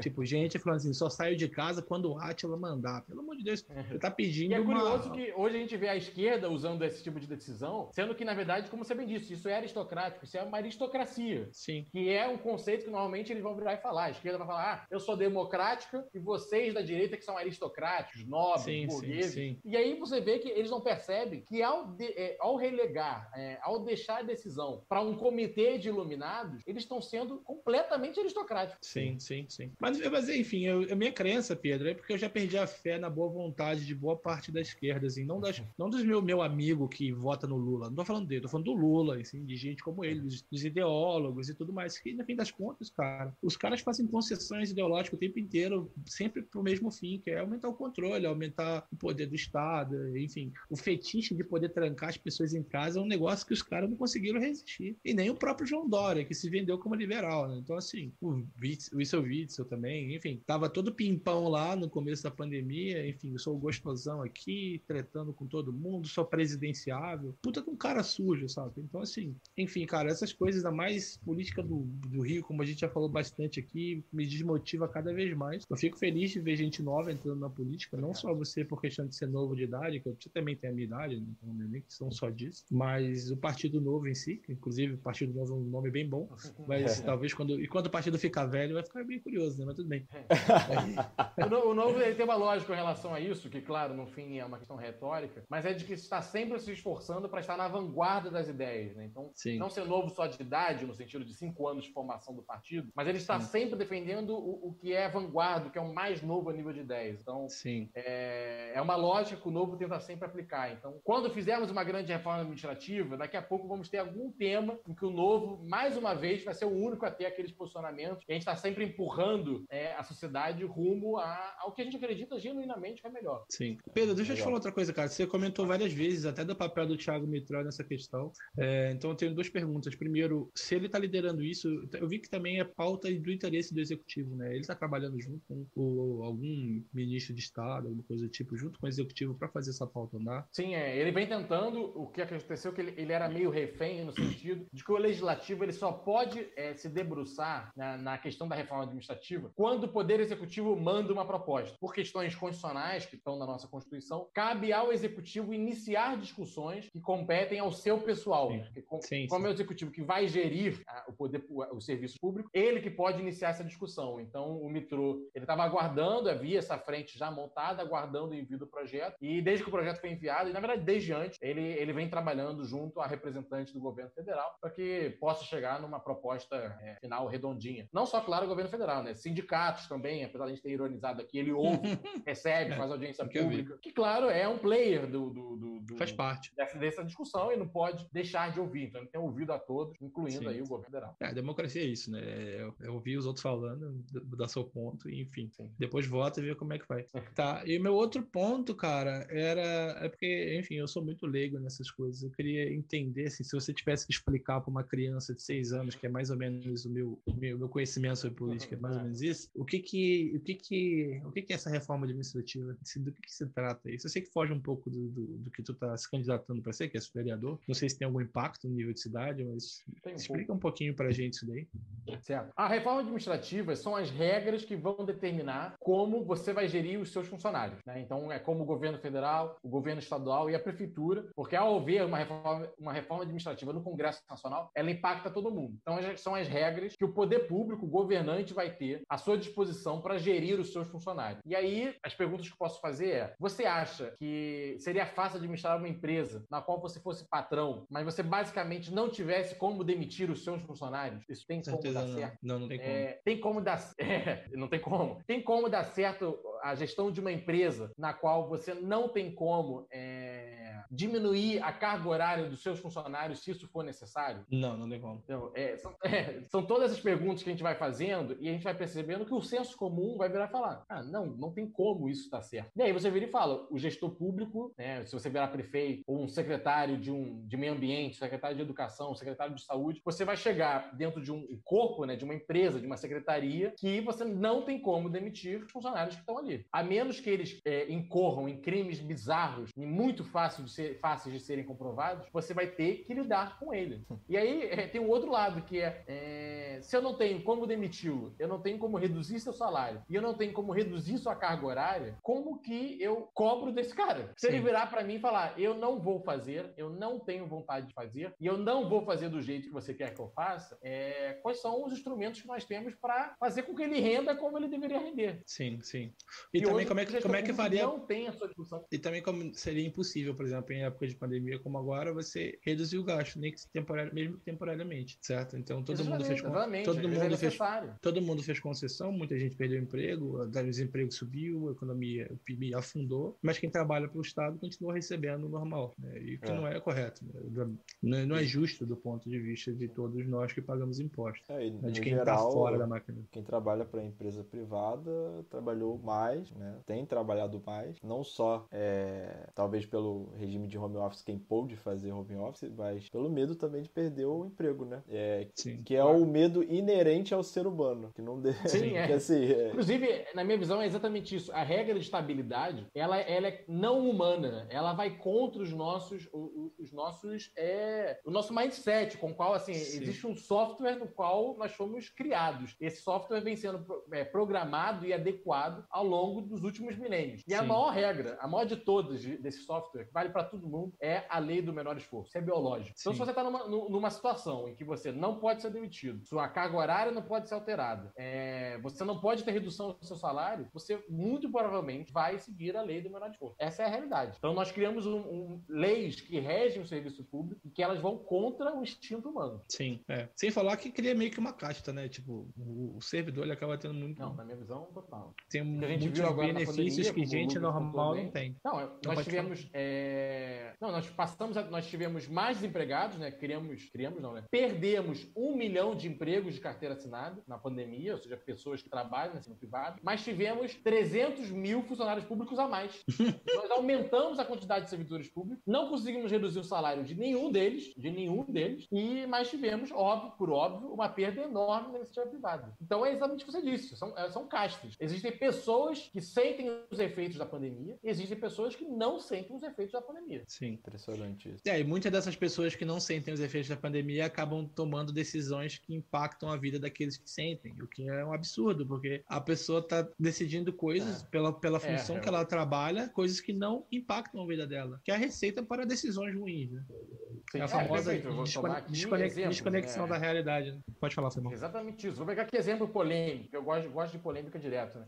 O professor, ele tá virando falando, eu não vou voltar para a sala de aula, porque eu acho que eu estou em perigo, porque eu acho que as condições não são necessárias, mas o, o atendente do mercado que ele faz a compra dele está trabalhando. Tá trabalhando. O iFood que ele está pedindo está é. entregando. entregando. O médico, se ele precisar ir no hospital porque ele passa mal, vai estar tá trabalhando. Mas ele está dizendo que ele não tem condições de voltar. E a, a, a, a atendente do mercado está precisando ir trabalhar, deixando o filho em casa. Em vez de deixar na creche, em vez de deixar no colégio, ela está precisando pedir para uma tia, para um tio, para o irmão, para a avó, ou deixando com o irmão mais velho, que é um perigo, o irmão de 10, 11 anos está tomando conta do irmão de 5, 6, porque o professor está dizendo que não vai voltar a trabalhar e que as escolas não podem voltar. O resto todo está voltando, mas ele não vai. Agora, claro, é o que você disse, o salário dele não está mudando nada, não manda uma Sim. vírgula. Sim. É, eu tenho, tenho um caso é, de um professor, de uma pessoa conhecida, é, de uma escola federal, se eu não me engano, de ensino médio, que o cara falava, é, assim, cara concursado, professor, falava assim, ah, eu ganho não sei quantos mil, assim, sei lá, negócio bem absurdo, assim, 15 mil. Trabalho dois, três dias na semana, é... tenho, tenho minha flexibilidade, posso, posso trocar com quem eu quero, posso, às vezes, até trabalhar menos dias e tudo mais. E falou, e, isso eu entrei, cara, quem me deu essa poss possibilidade foi o Lula e tal, foi, foi o PT, ele falava tá. isso na época. Então, se mandarem, acho que foi até na época da eleição da Dilma, ele falou, se mandarem votar numa porta, eu voto, porque tu acha que eu quero perder isso? Ele falava abertamente assim, cara, cara meio escrachado, né? Porque muitos não falam. Então, olha que bizarro, né? Porque cria um ciclo, né? Um ciclo. E a gente não tem como mexer nesse cara, porque ele tem estabilidade. Sim. Impressionante. Esse cara tem uma família que ele sustenta que acaba tendo uma, uma mesma mentalidade, no sentido de, tipo, cara, o, o cachorro não morde a mão de quem alimenta ele, cara. A realidade é essa. Então, quanto maior a máquina, É exatamente isso. quem tiver. Da natureza. É, quem tiver pagando ali, quem paga o flautista escolhe a música, é isso, cara. A sabedoria popular tá cheia de referências desse tipo de coisa. Foda, Pior é que é, triste. É exatamente isso. Muito triste. É impressionante Cara, é- porque, rapidinho, só pra fechar esse, sim, é, é que ainda tem a questão do mau funcionário, né? Porque o... existem bons, bons funcionários, né? No funcionalismo público. É, e, cara, acaba também é, perdendo muito por causa dos mau, maus funcionários, né? Porque... Sobrecarrega o cara que é bom. Exatamente. Tem alguns poucos lá que estão fazendo algum trabalho legal. Conheço até um cara que era concursado e, e ele achava que era subaproveitado e ganhava mais do que ele é, do que tinha de trabalho para fazer. Ele saiu. É, agora, isso aí são a minoria da minoria da minoria, né? Esses poucos aí vão pagar pela, pela grande maioria que vai fazer a lei do menor esforço valer, né? Então, Sim. enfim, a gente parece que, ah, generalizando demais, mas infelizmente a máquina não funciona. Mesmo que os pouquinhos ali bons trabalhem bem, todo o resto vai fazer o dinheiro não valer a pena, né? Esse que é o problema. Sim. Sim. É, só pegar para qualquer cidadão comum, tem muita crítica a serviço público, seja lá qual for, questão de demora e tudo mais. E pelo tanto de dinheiro que é, é- é gasto com aquilo, não deveria ser ruim do jeito que é. Então, eu acho que essa Ah, percepção atendimento. generalizada. Sim. Sim. muito ruim. Atendimento horrível. O cara que tá ali, ele te trata como se estivesse fazendo um favor, né? No caso, o cara tem um empregado, você paga o salário dele, né? e tipo, ele tá. Enfim, é realmente se vê em outro patamar e realmente está mesmo. Porque na É. situação de crise, todo mundo fudido, o cara tá de boa, a vida dele não muda nada. É, É, outra é, caixa. é o tipo o Detran, cara. O Detran pra mim é um exemplo, cara. É uma das empresas mais desgraçadas que eu tenho o desprazer de, de me relacionar com. E você vê, cara, que a mentalidade ali é um do- dos mais baixos possíveis, né? Fora a corrupção que a gente sabe que existe, ainda tem assim, esse, essa postura assim de te tratar que nem um lixo mesmo e te fazer pedidos absurdos que não fazem menor assim sentido de ah não é você vai fazer uma vistoria não tem que ter o seu é, o seu boleto impresso não mas eu paguei o boleto eu te- tá aqui no PDF. celular, qualquer É, lugar, tá olha, você entra em festa mostrando o celular, tá aqui o boleto pago. Não, Não, tem que, Impresso tem, que impre- tem que imprimir. Aí você, beleza, vou ter que imprimir, senão eu não consigo fazer. Aí você vai na, na frente da, do Detran e tem lá uma, uma banquinha de impressão. É. ah, eu quero imprimir. Quanto que é? Ah, o, o Duda é seis reais. Uma impressão, uma folha. Aí eu falei, caraca. Aí você entende por que tem que ser impresso, né? Então, A é- família é do cara que dá de dentro, criando demanda.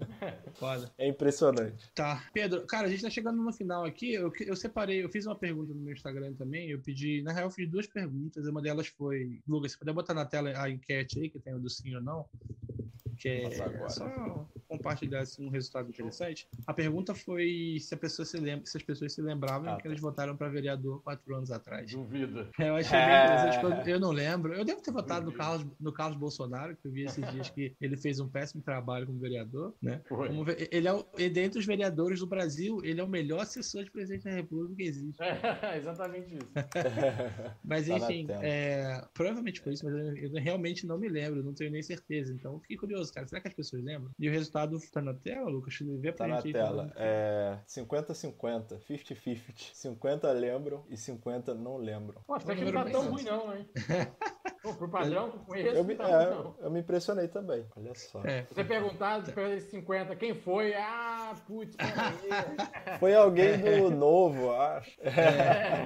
Ah, às vezes votou na legenda. Dá pra votar na legenda, não dá? Dá, dá, dá sim, dá sim. É, Isso é outra coisa que eu podia ter falado, mas agora o tempo já foi. Essa questão do tipo, voto de legenda, você entra gente com pouco voto e gente muito voto ficando de fora. Isso é uma parada meio foda. O, melhor, o melhor é escolher alguém, de verdade. O, o- o voto de legenda, é, ele não é muito bom, é melhor escolher alguém. Sim. Por várias questões técnicas internas, é, é melhor você escolher alguém. Mas tem a questão do coeficiente eleitoral também, né? Vamos supor que tu pega, dois, sei lá, um milhão de votos no É. Rio de Janeiro, mas os teus camaradas do Novo, que poderia puxar junto pra formar bancada, não recebem uma quantidade mínima de votos e no fim das contas acaba É, entrando. exatamente. Esse é o principal motivo. Para você entrar, você tem que ter feito pelo menos 10% do coeficiente eleitoral da sua cidade. No caso do Rio, é 5.700. Então, às vezes é isso. Um cara vai fazer um milhão de votos, aí o outro tem 5 mil, não bateu a meta, tá fora, não pode Sim. entrar. Então, É, por vi isso é, que- impo- é melhor que as pessoas escolham alguém, porque você tem Sim. mais chances de todo mundo bater a meta. É, isso aconteceu em São Paulo, né, com o PSL lá, o Eduardo Bolsonaro fez voto pra cacete, como deputado federal, só que muita gente não fez o mínimo do coeficiente da cidade, e no fim das contas foi até bom pro Bolsonaro, né, que O, o, o PSL Novo virou elegeu dois federais no Rio Grande do Sul por causa disso. O Marcel Van Hatten estourou. Ele fez muito voto, 300 mil é, votos. e né? aí, o segundo, que era o Camilo Borne, ele não bateu os 10%. Cara, isso é foda. Não, enfim, eu fico meio puto com isso, mas tudo bem, né? Fazer o quê? É, é, a regra tá posta, né? Tinha que ter aquele voto distrital, cara. O voto distrital ia ser bem melhor. Não, eu concordo também, mas aí é um debate para mais. Eu gosto mais do distrital misto, mas aí é complexo. Isso aí eu não sei É nem o que, que é. É o modelo alemão, é o modelo alemão. Você- Mas dá pra fazer, dá pra fazer recalque de mandato? É, do distrital, sim, porque ele é um misto. Metade das vagas vão pelo distrital, metade das vagas vão pelo proporcional. O Entendi. distrital dá pra fazer recall, o, o proporcional não. Entendi. Não, então, porque isso que é legal, cara. Tipo, muita gente se sentiu lesada. Eu tenho certeza, porque eu conheço muito bolsonarista, eu votei no Bolsonaro também. Mas eu, eu, nesse meio tempo, eu já passei a cagar pra essas coisas, até porque eu saí do Brasil, então isso aí é com agora é com vocês. Mas Não eu tá conheço muito. Eu, eu não tô pagando por isso. Eu conheço muita gente que ficou muito arrependido, cara. Tipo, de ter votado no Itzel, de ter votado em vários deputados federais do PSL, que, enfim, né, teve esse racha no PSL. Se tivesse recall de mandato, esse tipo de coisa não aconteceria. E também caso de infidelidade, infidelidade partidária. Ou tipo, pra não ficar só dentro da, da, da galera bolsonarista, teve muita gente do PDT que ficou surtada com a Tabata Moral quando ela votou a favor da reforma da Previdência, né?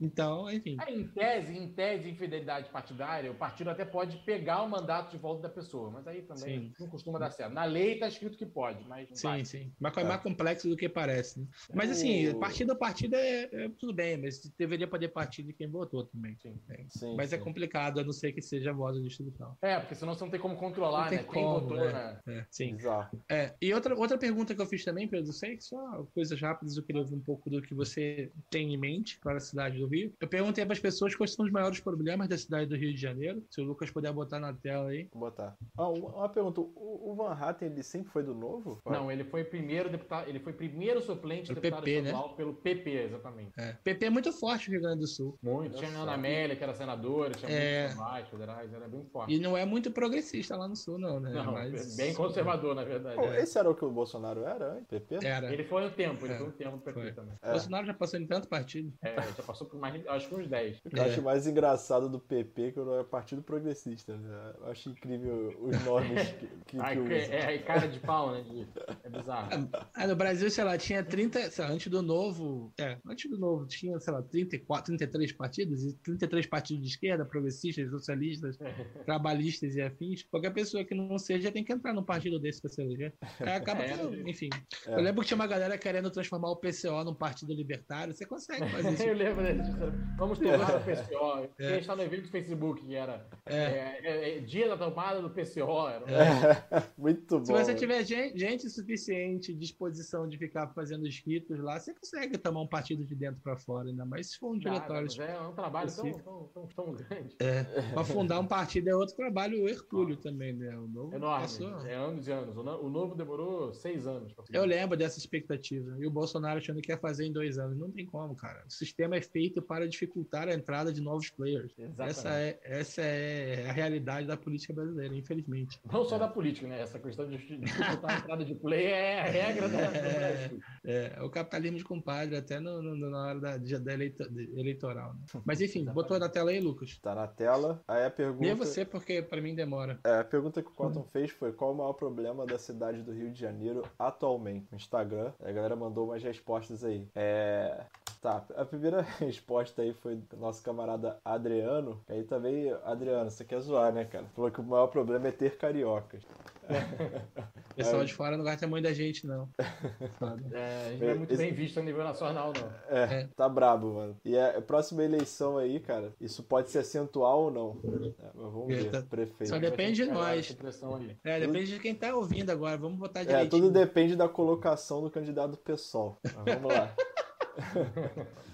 Próximo. É, falta de gestão, o Guilherme Pereira é, respondeu. Tá, e Pedro, no caso, da forma que eu vejo isso, está muito relacionado ao executivo, né? Que é o executivo que executa o orçamento. Mas assim, como, como vereador, além de fiscalizar, seja lá quem for o cara que vai ser eleito, se for o Fred Luz melhor para você, mais fácil, talvez sua vida fique até mais difícil, porque eu imagino que ser, ser situação parece mais difícil do que ser oposição, quando você tá no legislativo. É, bem de certa mais, forma. Bem mais, né? com certeza. Você acaba tendo que ficar um pouco na defensiva e ficar no ataque é sempre mais fácil. Então, assim, o que, que você pode fazer como vereador, independente de quem seja eleito, para, enfim, ter, ajudar né, a ter uma gestão mais eficiente? Claro.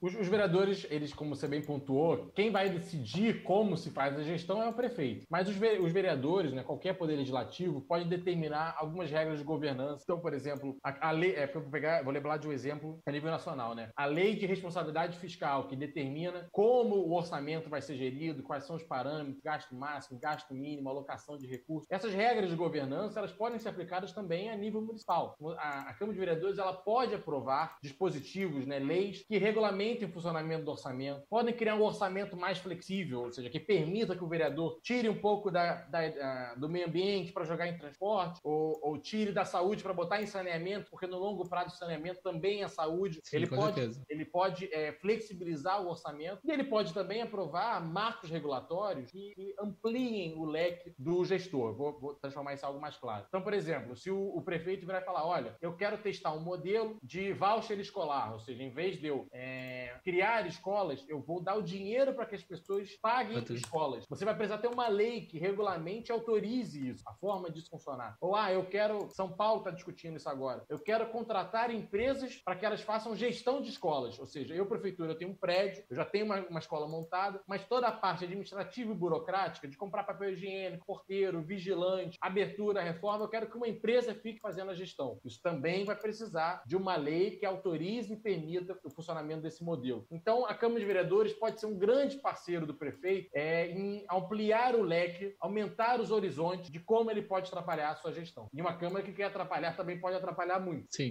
É, dependendo de quem for eleito executivo, às vezes atrapalhar pode ser necessário. Pode né? ser bom também, exatamente. então, é, até uma reforma administrativa da prefeitura, se ela quiser mexer na, na previdência do município, que hoje tem um rombo de mais de um bilhão por ano, que se quiser mexer nas carreiras dos servidores, ah, eu quero eliminar essa carreira, eu quero juntar essas três carreiras em uma, enfim, mexer nas carreiras precisa também de autorização do poder municipal, da Câmara Sim. Municipal. Então tem, tem muitas coisas que a gente pode trabalhar em cima da gestão, mas no fim, se o prefeito for muito ruim, aí não, não tem como salvar, porque ele é o gestor. Sim, sim, sim entendi. Interessante. Então fica para quem tá ouvindo aí, fica, vamos votar direitinho no executivo também, né? Para não, não, dificultar a vida do nosso amigo aqui. Se Deus quiser, vai ser eleito aí e vai dar uma força na nossa cidade aí, maravilhosa, tá? Qual que é o próximo aí? O próximo. Próximo é do Natan Oliveira. É, o maior problema para ele é o transporte. É, tá, eu também sempre tive essa impressão. Sempre não, na verdade, a gente tem que sair da cidade que a gente cresceu, às vezes ir para outros lugares que funcionam mais direitinho, pra gente Pô, tá, voltar, e, voltar e perceber. Aí, não, não, viajando dentro do Brasil mesmo, eu já vi diferença. Ah, né? Fui para Brasília, fui. Meu Pará era zoado também, Belém. Fui pro sul do Brasil também. Você vê um pouco as coisas funcionando um pouquinho melhor em alguns lugares, especialmente Brasil. Mas Brasília é um exemplo ruim, né? Porque, enfim, tem dinheiro demais ali, a gente sabe por quê. É, então, é exatamente. O PIB per capita lá é enorme. É enorme, né? Igual Washington nos Estados Unidos. É a terra dos burocratas onde o dinheiro tá. Mas enfim. Exatamente. Mas é, o que, que, que, que, você tem em mente assim? Você também vê que o transporte é um problema? O que, que você acha que é o maior problema do transporte no Rio e o que, que você pode fazer acho... sobre?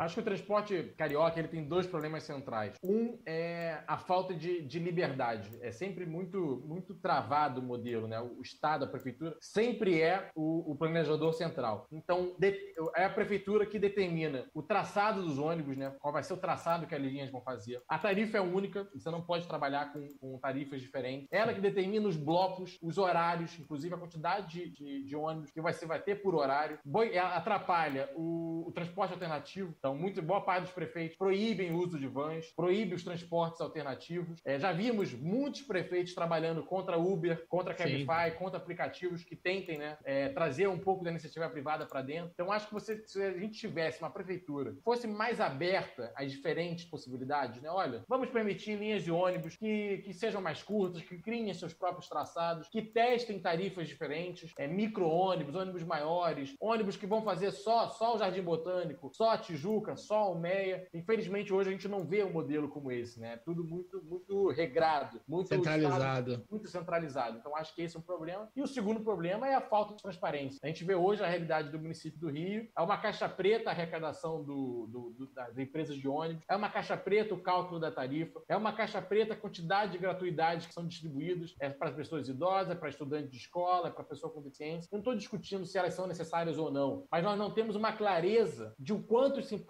no orçamento. Inclusive porque é, o método de cálculo é muito ruim, na minha opinião. Né? Como é calculado? As gratuidades, elas são calculadas dentro da tarifa. Então, as empresas de ônibus que fazem a gestão, elas avisam, né? elas alertam quanto há de gratuidade de pessoas passando, tá. entendeu? Então, acaba que fica, fica é, é, oculto ali dentro o quanto nós estamos gastando. O modelo que é muito mais transparente é a prefeitura, já que ela defende isso, ela virar e falar, olha só, eu vou pagar. Então, você, você distribui as gratuidades, você vai ter que ter um mapeamento de quantas pessoas estão usando, quem está usando, tudo mais, e eu vou pagar. Porque aí a gente vai poder debater, eu inclusive, né, se estiver lá como vereador, os vereadores vão poder discutir o quanto de orçamento deve ou não ser alocado nisso. Você tem que isolar, né? Você tem que separar quem paga de quem não paga e dar clareza a quem está recebendo a gratuidade e quanto nós gastamos por ano com isso. A partir do momento que tudo fica dentro do cálculo da tarifa, isso some, fica mascarado ali dentro, quem é gratuidade ou não, e você refém das empresas de ônibus, porque são elas que estão fazendo a gestão disso. Sim. Sim. É, eu, sempre, Sim. eu sempre achei que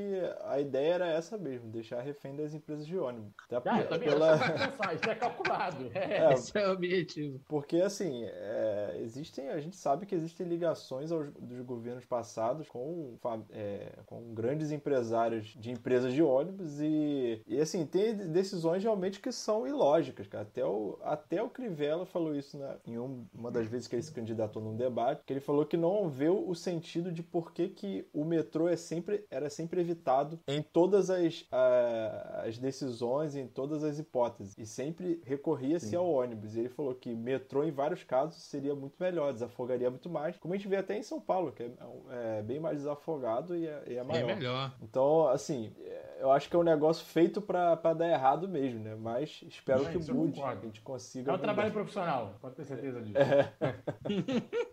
Foda, tá eu, bom. Deixa eu jogar pra é... próxima. O Ringbell também falou que é o carioca o problema. Valeu, Ringbell. É, mas o Ringbell é carioca mesmo. Eu acho que a gente. É. Eu tenho uma crítica, cara, aos, aos cariocas, assim, muito carioca é excessivamente bairrista, no sentido de, tipo, ah, o Rio de Janeiro é lindo, melhor cidade, carioca descolada, ah, o prefeito tá, vai ser preso, tipo, sabe? Cara, isso não é legal, não. A gente tem que gostar da onde a gente mora, mas a gente tem que ser crítico também com a gente mesmo. Tipo, porque assim, cara, nenhum prefeito vai corrigir corrigir milhões de pessoas jogando lixo na rua também. Né? Isso é uma parada que não tem necessidade de fazer. Se você comparar, eu acho que era, cara, era São Paulo. Tipo assim, eu morei em São Paulo 20 meses. Aí no Rio tem muito mais latas de lixo próximas uma das outras. Assim, a frequência que você vê uma lata de lixo na rua é muito maior do que eu via lá em São Paulo. Sendo que no Rio, apesar disso, tinha muito, muito, muito mais gente jogando lixo no chão do que no lugar correto. Então, assim, cara, foi mal. Tem é, coisa que é, é tem que consertar na gente. É, tem coisa que a gente tem que consertar na gente. E, tipo, a gente é cidade turística, cara. Tem que estar tá arrumadinho pros caras virem querer gastar dinheiro lá na praia, pagando 20 dólares, no, 20 reais no coco. Né? Come, spend your money. Come, spend é. your money. pra é, é mais caro. Pra gringa é mais caro. Deixa eu jogar a próxima. É, a Patrícia mandou todos os anteriores, só que pior. Ela leu a mente da galera aí. Deixa eu mandar o, o é, próximo. Realmente. Valeu, Patrícia, pela participação. É, Tatiana Chá, minha esposa, um beijo, amor. Mandou que é a violência.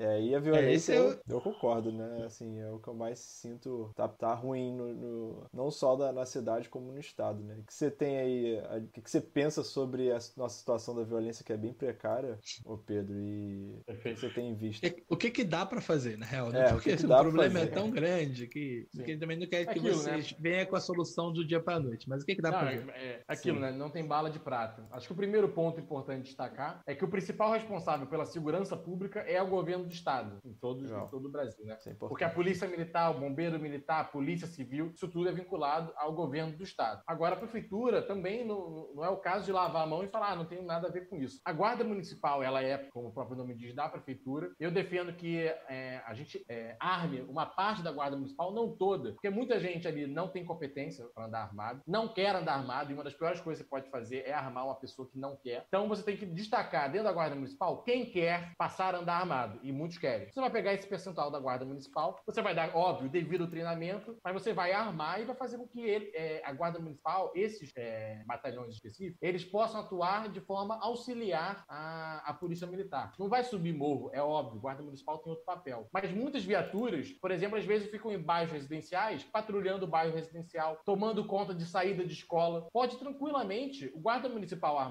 pode substituí-lo e pode fazer esse papel. E aí você deixa que a, a, a polícia militar fique mais livre para tomar conta do que é mais grave, do que é mais urgente, Sim. do que é mais pesado. Faz então sentido. a guarda municipal ela pode ter um, uma função complementar da polícia militar. E o outro legal, que é muito legal. importante é a prefeitura ser uma parceira do governo do estado é, nos centros de vigilância, ou seja, instalação de câmeras ao redor da cidade é, e um centro de monitoramento que as polícias tenham acesso direto. Porque isso é uma função direta da cidade. Inclusive, é muito mais difícil um governador é, encher o estado de câmeras do que cada prefeitura ir instalando as suas câmeras e liberar essas imagens através de um centro de vigilância à, à, à central da polícia. Sim. Então, são esses papéis é. Eu imagino também que quem sofre com violência do estado do Rio é a cidade mesmo, né? O resto do é. interior não deve estar tão ruim. Assim, é, tem, tem, tem, tem questões aí. Angra, Araruama, Arraial é. do Cabo, Cabo Frio. Tem umas cidades nossas do interior que, muito infelizmente, o interior deixou de ser esse, esse refúgio de segurança. Virou bem perigoso. Ah, os UPP chegaram, os caras tinham que botar a boca de fome em outro lugar, né? Sim, mas é, é fato. O, o,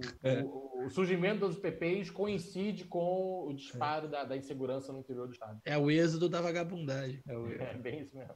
Enfim. É, mas eu acho legal o, essa proposta da Guarda Municipal, até porque é, eu tenho a impressão né, de que é subutilizada mesmo, é um, efetivo que não me parece pequeno e, e acaba gerando essa, esse preconceito por parte da população, como aqui no Rio, né? De ah, o guardinha, ah, dar, dá atenção pra guardinha. guardinha tava me infernizando ali, me multando, é um é. guardinha, é, pô, é. no meu carro. Vira um negócio assim, cara. E aí virou ofensa, né? Chamar os outros de guardinha, até guardinha. Porque, assim, é, é, provavelmente essa subutilização, né? Então, legal, é interessante Exatamente. a proposta de auxiliar o policiamento, bacana. Ah, é, e talvez, eu não sei como, é o custo disso também, mas, tipo, talvez armar os caras com arma não letal. Pra poder. é, um, é, um, modelo intermediário que pode ser debatido também. É, pegar os moleques que ficam fazendo assalto lá no centro da cidade. Porra. Tá. Os caras na corrida não vai pegar. Na corrida não vai pegar. é, não tem como. Os caras barrigudão, porra. Tipo eu, assim. Na barrinha do Speed, os caras. É. A molecada ali é 98. molecada é lisa demais. Enfim. Muito bom. É... que mais que tem? Vamos lá. É... Mais um que acha que o problema é os humanos. Não falou cariocas, são os humanos. É, me senti menos é... ofendido agora. é, porque carioca não é humano, né? é outro, é acima, filho. É, a gente é mais top. Super humano. Então foi isso, essa, essa foi a última. É... É, também estourou nosso tempo aqui, mas é, como considerações finais, Pedro, queria, cara, agradecer pra caramba você ter vindo aqui trocar essa ideia com a gente. É, foi muito divertido. Poderia, eu tenho mais milhares de coisas que eu, que eu gostaria de te perguntar, mas, é, enfim, quem sabe uma outra vez. Talvez, claro. eu não sei se quando você for eleito, né? Se Deus quiser, você vai ser eleito. Você ainda vai ter tempo de trocar uma ideia com a gente, mas Boa, se tiver, você volta aí. O convite já tá aceito. Sim, vai ser interessante ter essa visão, tipo, do dia a dia lá. Pré e é é. durante, né? Se Deus quiser, estamos trabalhando para isso, né? Primeiro sim, tem que entrar lá. Sim, com certeza. E quem estiver ouvindo aqui, você no Pedro. Eu não sei o número dele, não. Quando eu souber, a gente avisa na internet. Show. Não posso divulgar ainda também, só dia 27, mas aí eu divulgo é. o meu número. Escolhe o número maneiro. Escolhe o número ah, maneiro. Ah, você já sabe qual é o número. Só, só já, já sei, já sei, mas ah, não, legal, posso legal. divulgar. Não pode. Maneiro, não, Pode falar que, não pode falar que é candidato, né? Tem que esperar da data oficial, certo? Exatamente. É uma burocracia. a burocracia vem em cima, o establishment. Olha que legal. Olha que legal o Estado fazendo pela sua vida. Mas é isso aí. Ô, Lucas, você quer se despede aí também? Não, bem legal. É, cara, muito bom te receber aqui. Como eu falei, é legal ver a evolução do novo, né? Eu conheci o novo antes de ser partido e eu, assim, achava muito legal a ideia, a estrutura que, que era prometida, mas é, é sempre uma incógnita, né? No Brasil, o que, que as coisas vão se tornar, né? Pode realmente se tornar nada de novo. Mas realmente acho que os rumos do partido estão sendo legais e principalmente isso que você falou, né? Acho que foi um ponto chave ali que eu ia perguntar de qualquer jeito sobre é, as diretrizes do novo, né? Ele foca na, na desburocratização e mais liberdade. Isso para mim é o chave. Coisas secundárias que fiquem secundárias, não vamos gastar esforço nisso. Acho isso ótimo. Então, um prazer te receber aí. E pô, se fosse mais uma semana, a gente quase fazia uma campanha política para você aqui, mas não pode ainda. dá para fazer ainda, dá para fazer. Tira o corpo não. É beleza, é... Obrigadão mesmo, cara. Não, cara, dá suas considerações finais aí, Pedro. Depois eu vou ler o chat aqui que a minha mãe tá falando, quero mandar um salve pra ela. Mais uma vez, Rodrigo, Lucas, super agradeço o convite. Foi um prazer manter essa conversa aqui, bater esse papo com vocês. O que eu posso pedir a quem está nos acompanhando, se você gostou do conteúdo, das ideias que eu coloquei aqui, me procura nas redes sociais, é pduarte30 em todas elas, YouTube, Instagram, Twitter, Facebook. Estou aí presente em tudo. Vai ser qualquer coisa, é só mandar um direct, importunar lá também, que é, é um prazer nosso poder conversar e apresentar as ideias da liberdade aqui no Rio de Janeiro. Mais uma vez, muito obrigado a todo mundo. Show de bola. O link do teu Twitter já está aqui no, na descrição. Vou colocar da, das, está no Instagram, tá em Facebook também, Show. né? É, é igual, também. é arroba pduarte30 em tudo. Top. Sim. Então, é, galera, tá aí na descrição. Vou lembrar também para quem está ouvindo que nenhum de nós aqui, além do Pedro, obviamente, é filiado ao Partido Novo nem nada. Tudo que a gente está falando aqui que é show legal ou não achou legal é genuíno, tá? Não tem demagogia aqui não. Eu moro fora do Brasil, eu nem voto, então você já sabe. Se o Lucas moro... tiver de demagogia aí já é com ele, eu vou isso. Muito bom. Mas é isso é, aí. E mandar um salve aqui no chat. De... Foi mal. Foi a, gente, a, gente, nunca vai, vai falar lá, de lá. coisas. Nunca vai falar que concorda com coisas que a gente não concorda aqui, né? é, é. por causa do convidado. Sempre respeito máximo ao convidado, mas é tudo genuíno mesmo. Com certeza. É... Vou mandar um salve aqui no chat pra minha mãe. Ela falou aqui. Tinha perguntado o que, que um vereador faz em prol da cidade. Eu acho que você já respondeu. Porque no final aqui ela falou: gostei, vou votar nele. Então, beijo, mãe, que oh, você ganhou bom. um voto hoje, Pedro. Muito e minha mãe, minha mãe é senhorinha da igreja, ela conhece várias senhorinhas da igreja também. A mãe faz a campanha lá, ó. Isso aí. Então é, então é isso. Muito obrigado a você que, está, que ouviu até agora. E também você que está ouvindo no futuro aí, no nosso podcast. Como vocês sabem, se você ainda não segue, segue a gente nas redes sociais. O Twitter é arroba tvbogo, né? No Instagram é tv.bogo, no YouTube é tvbogo também, tudo junto. Sigam o Pedro nas redes sociais. E é isso. Muito obrigado pelas sua, suas orelhas, seus, seus olhos também, quem está assistindo aqui. E fiquem com Deus. Um grande abraço. Valeu. Muito obrigado, Falou, pessoal. Galera. Um abraço. Tchau.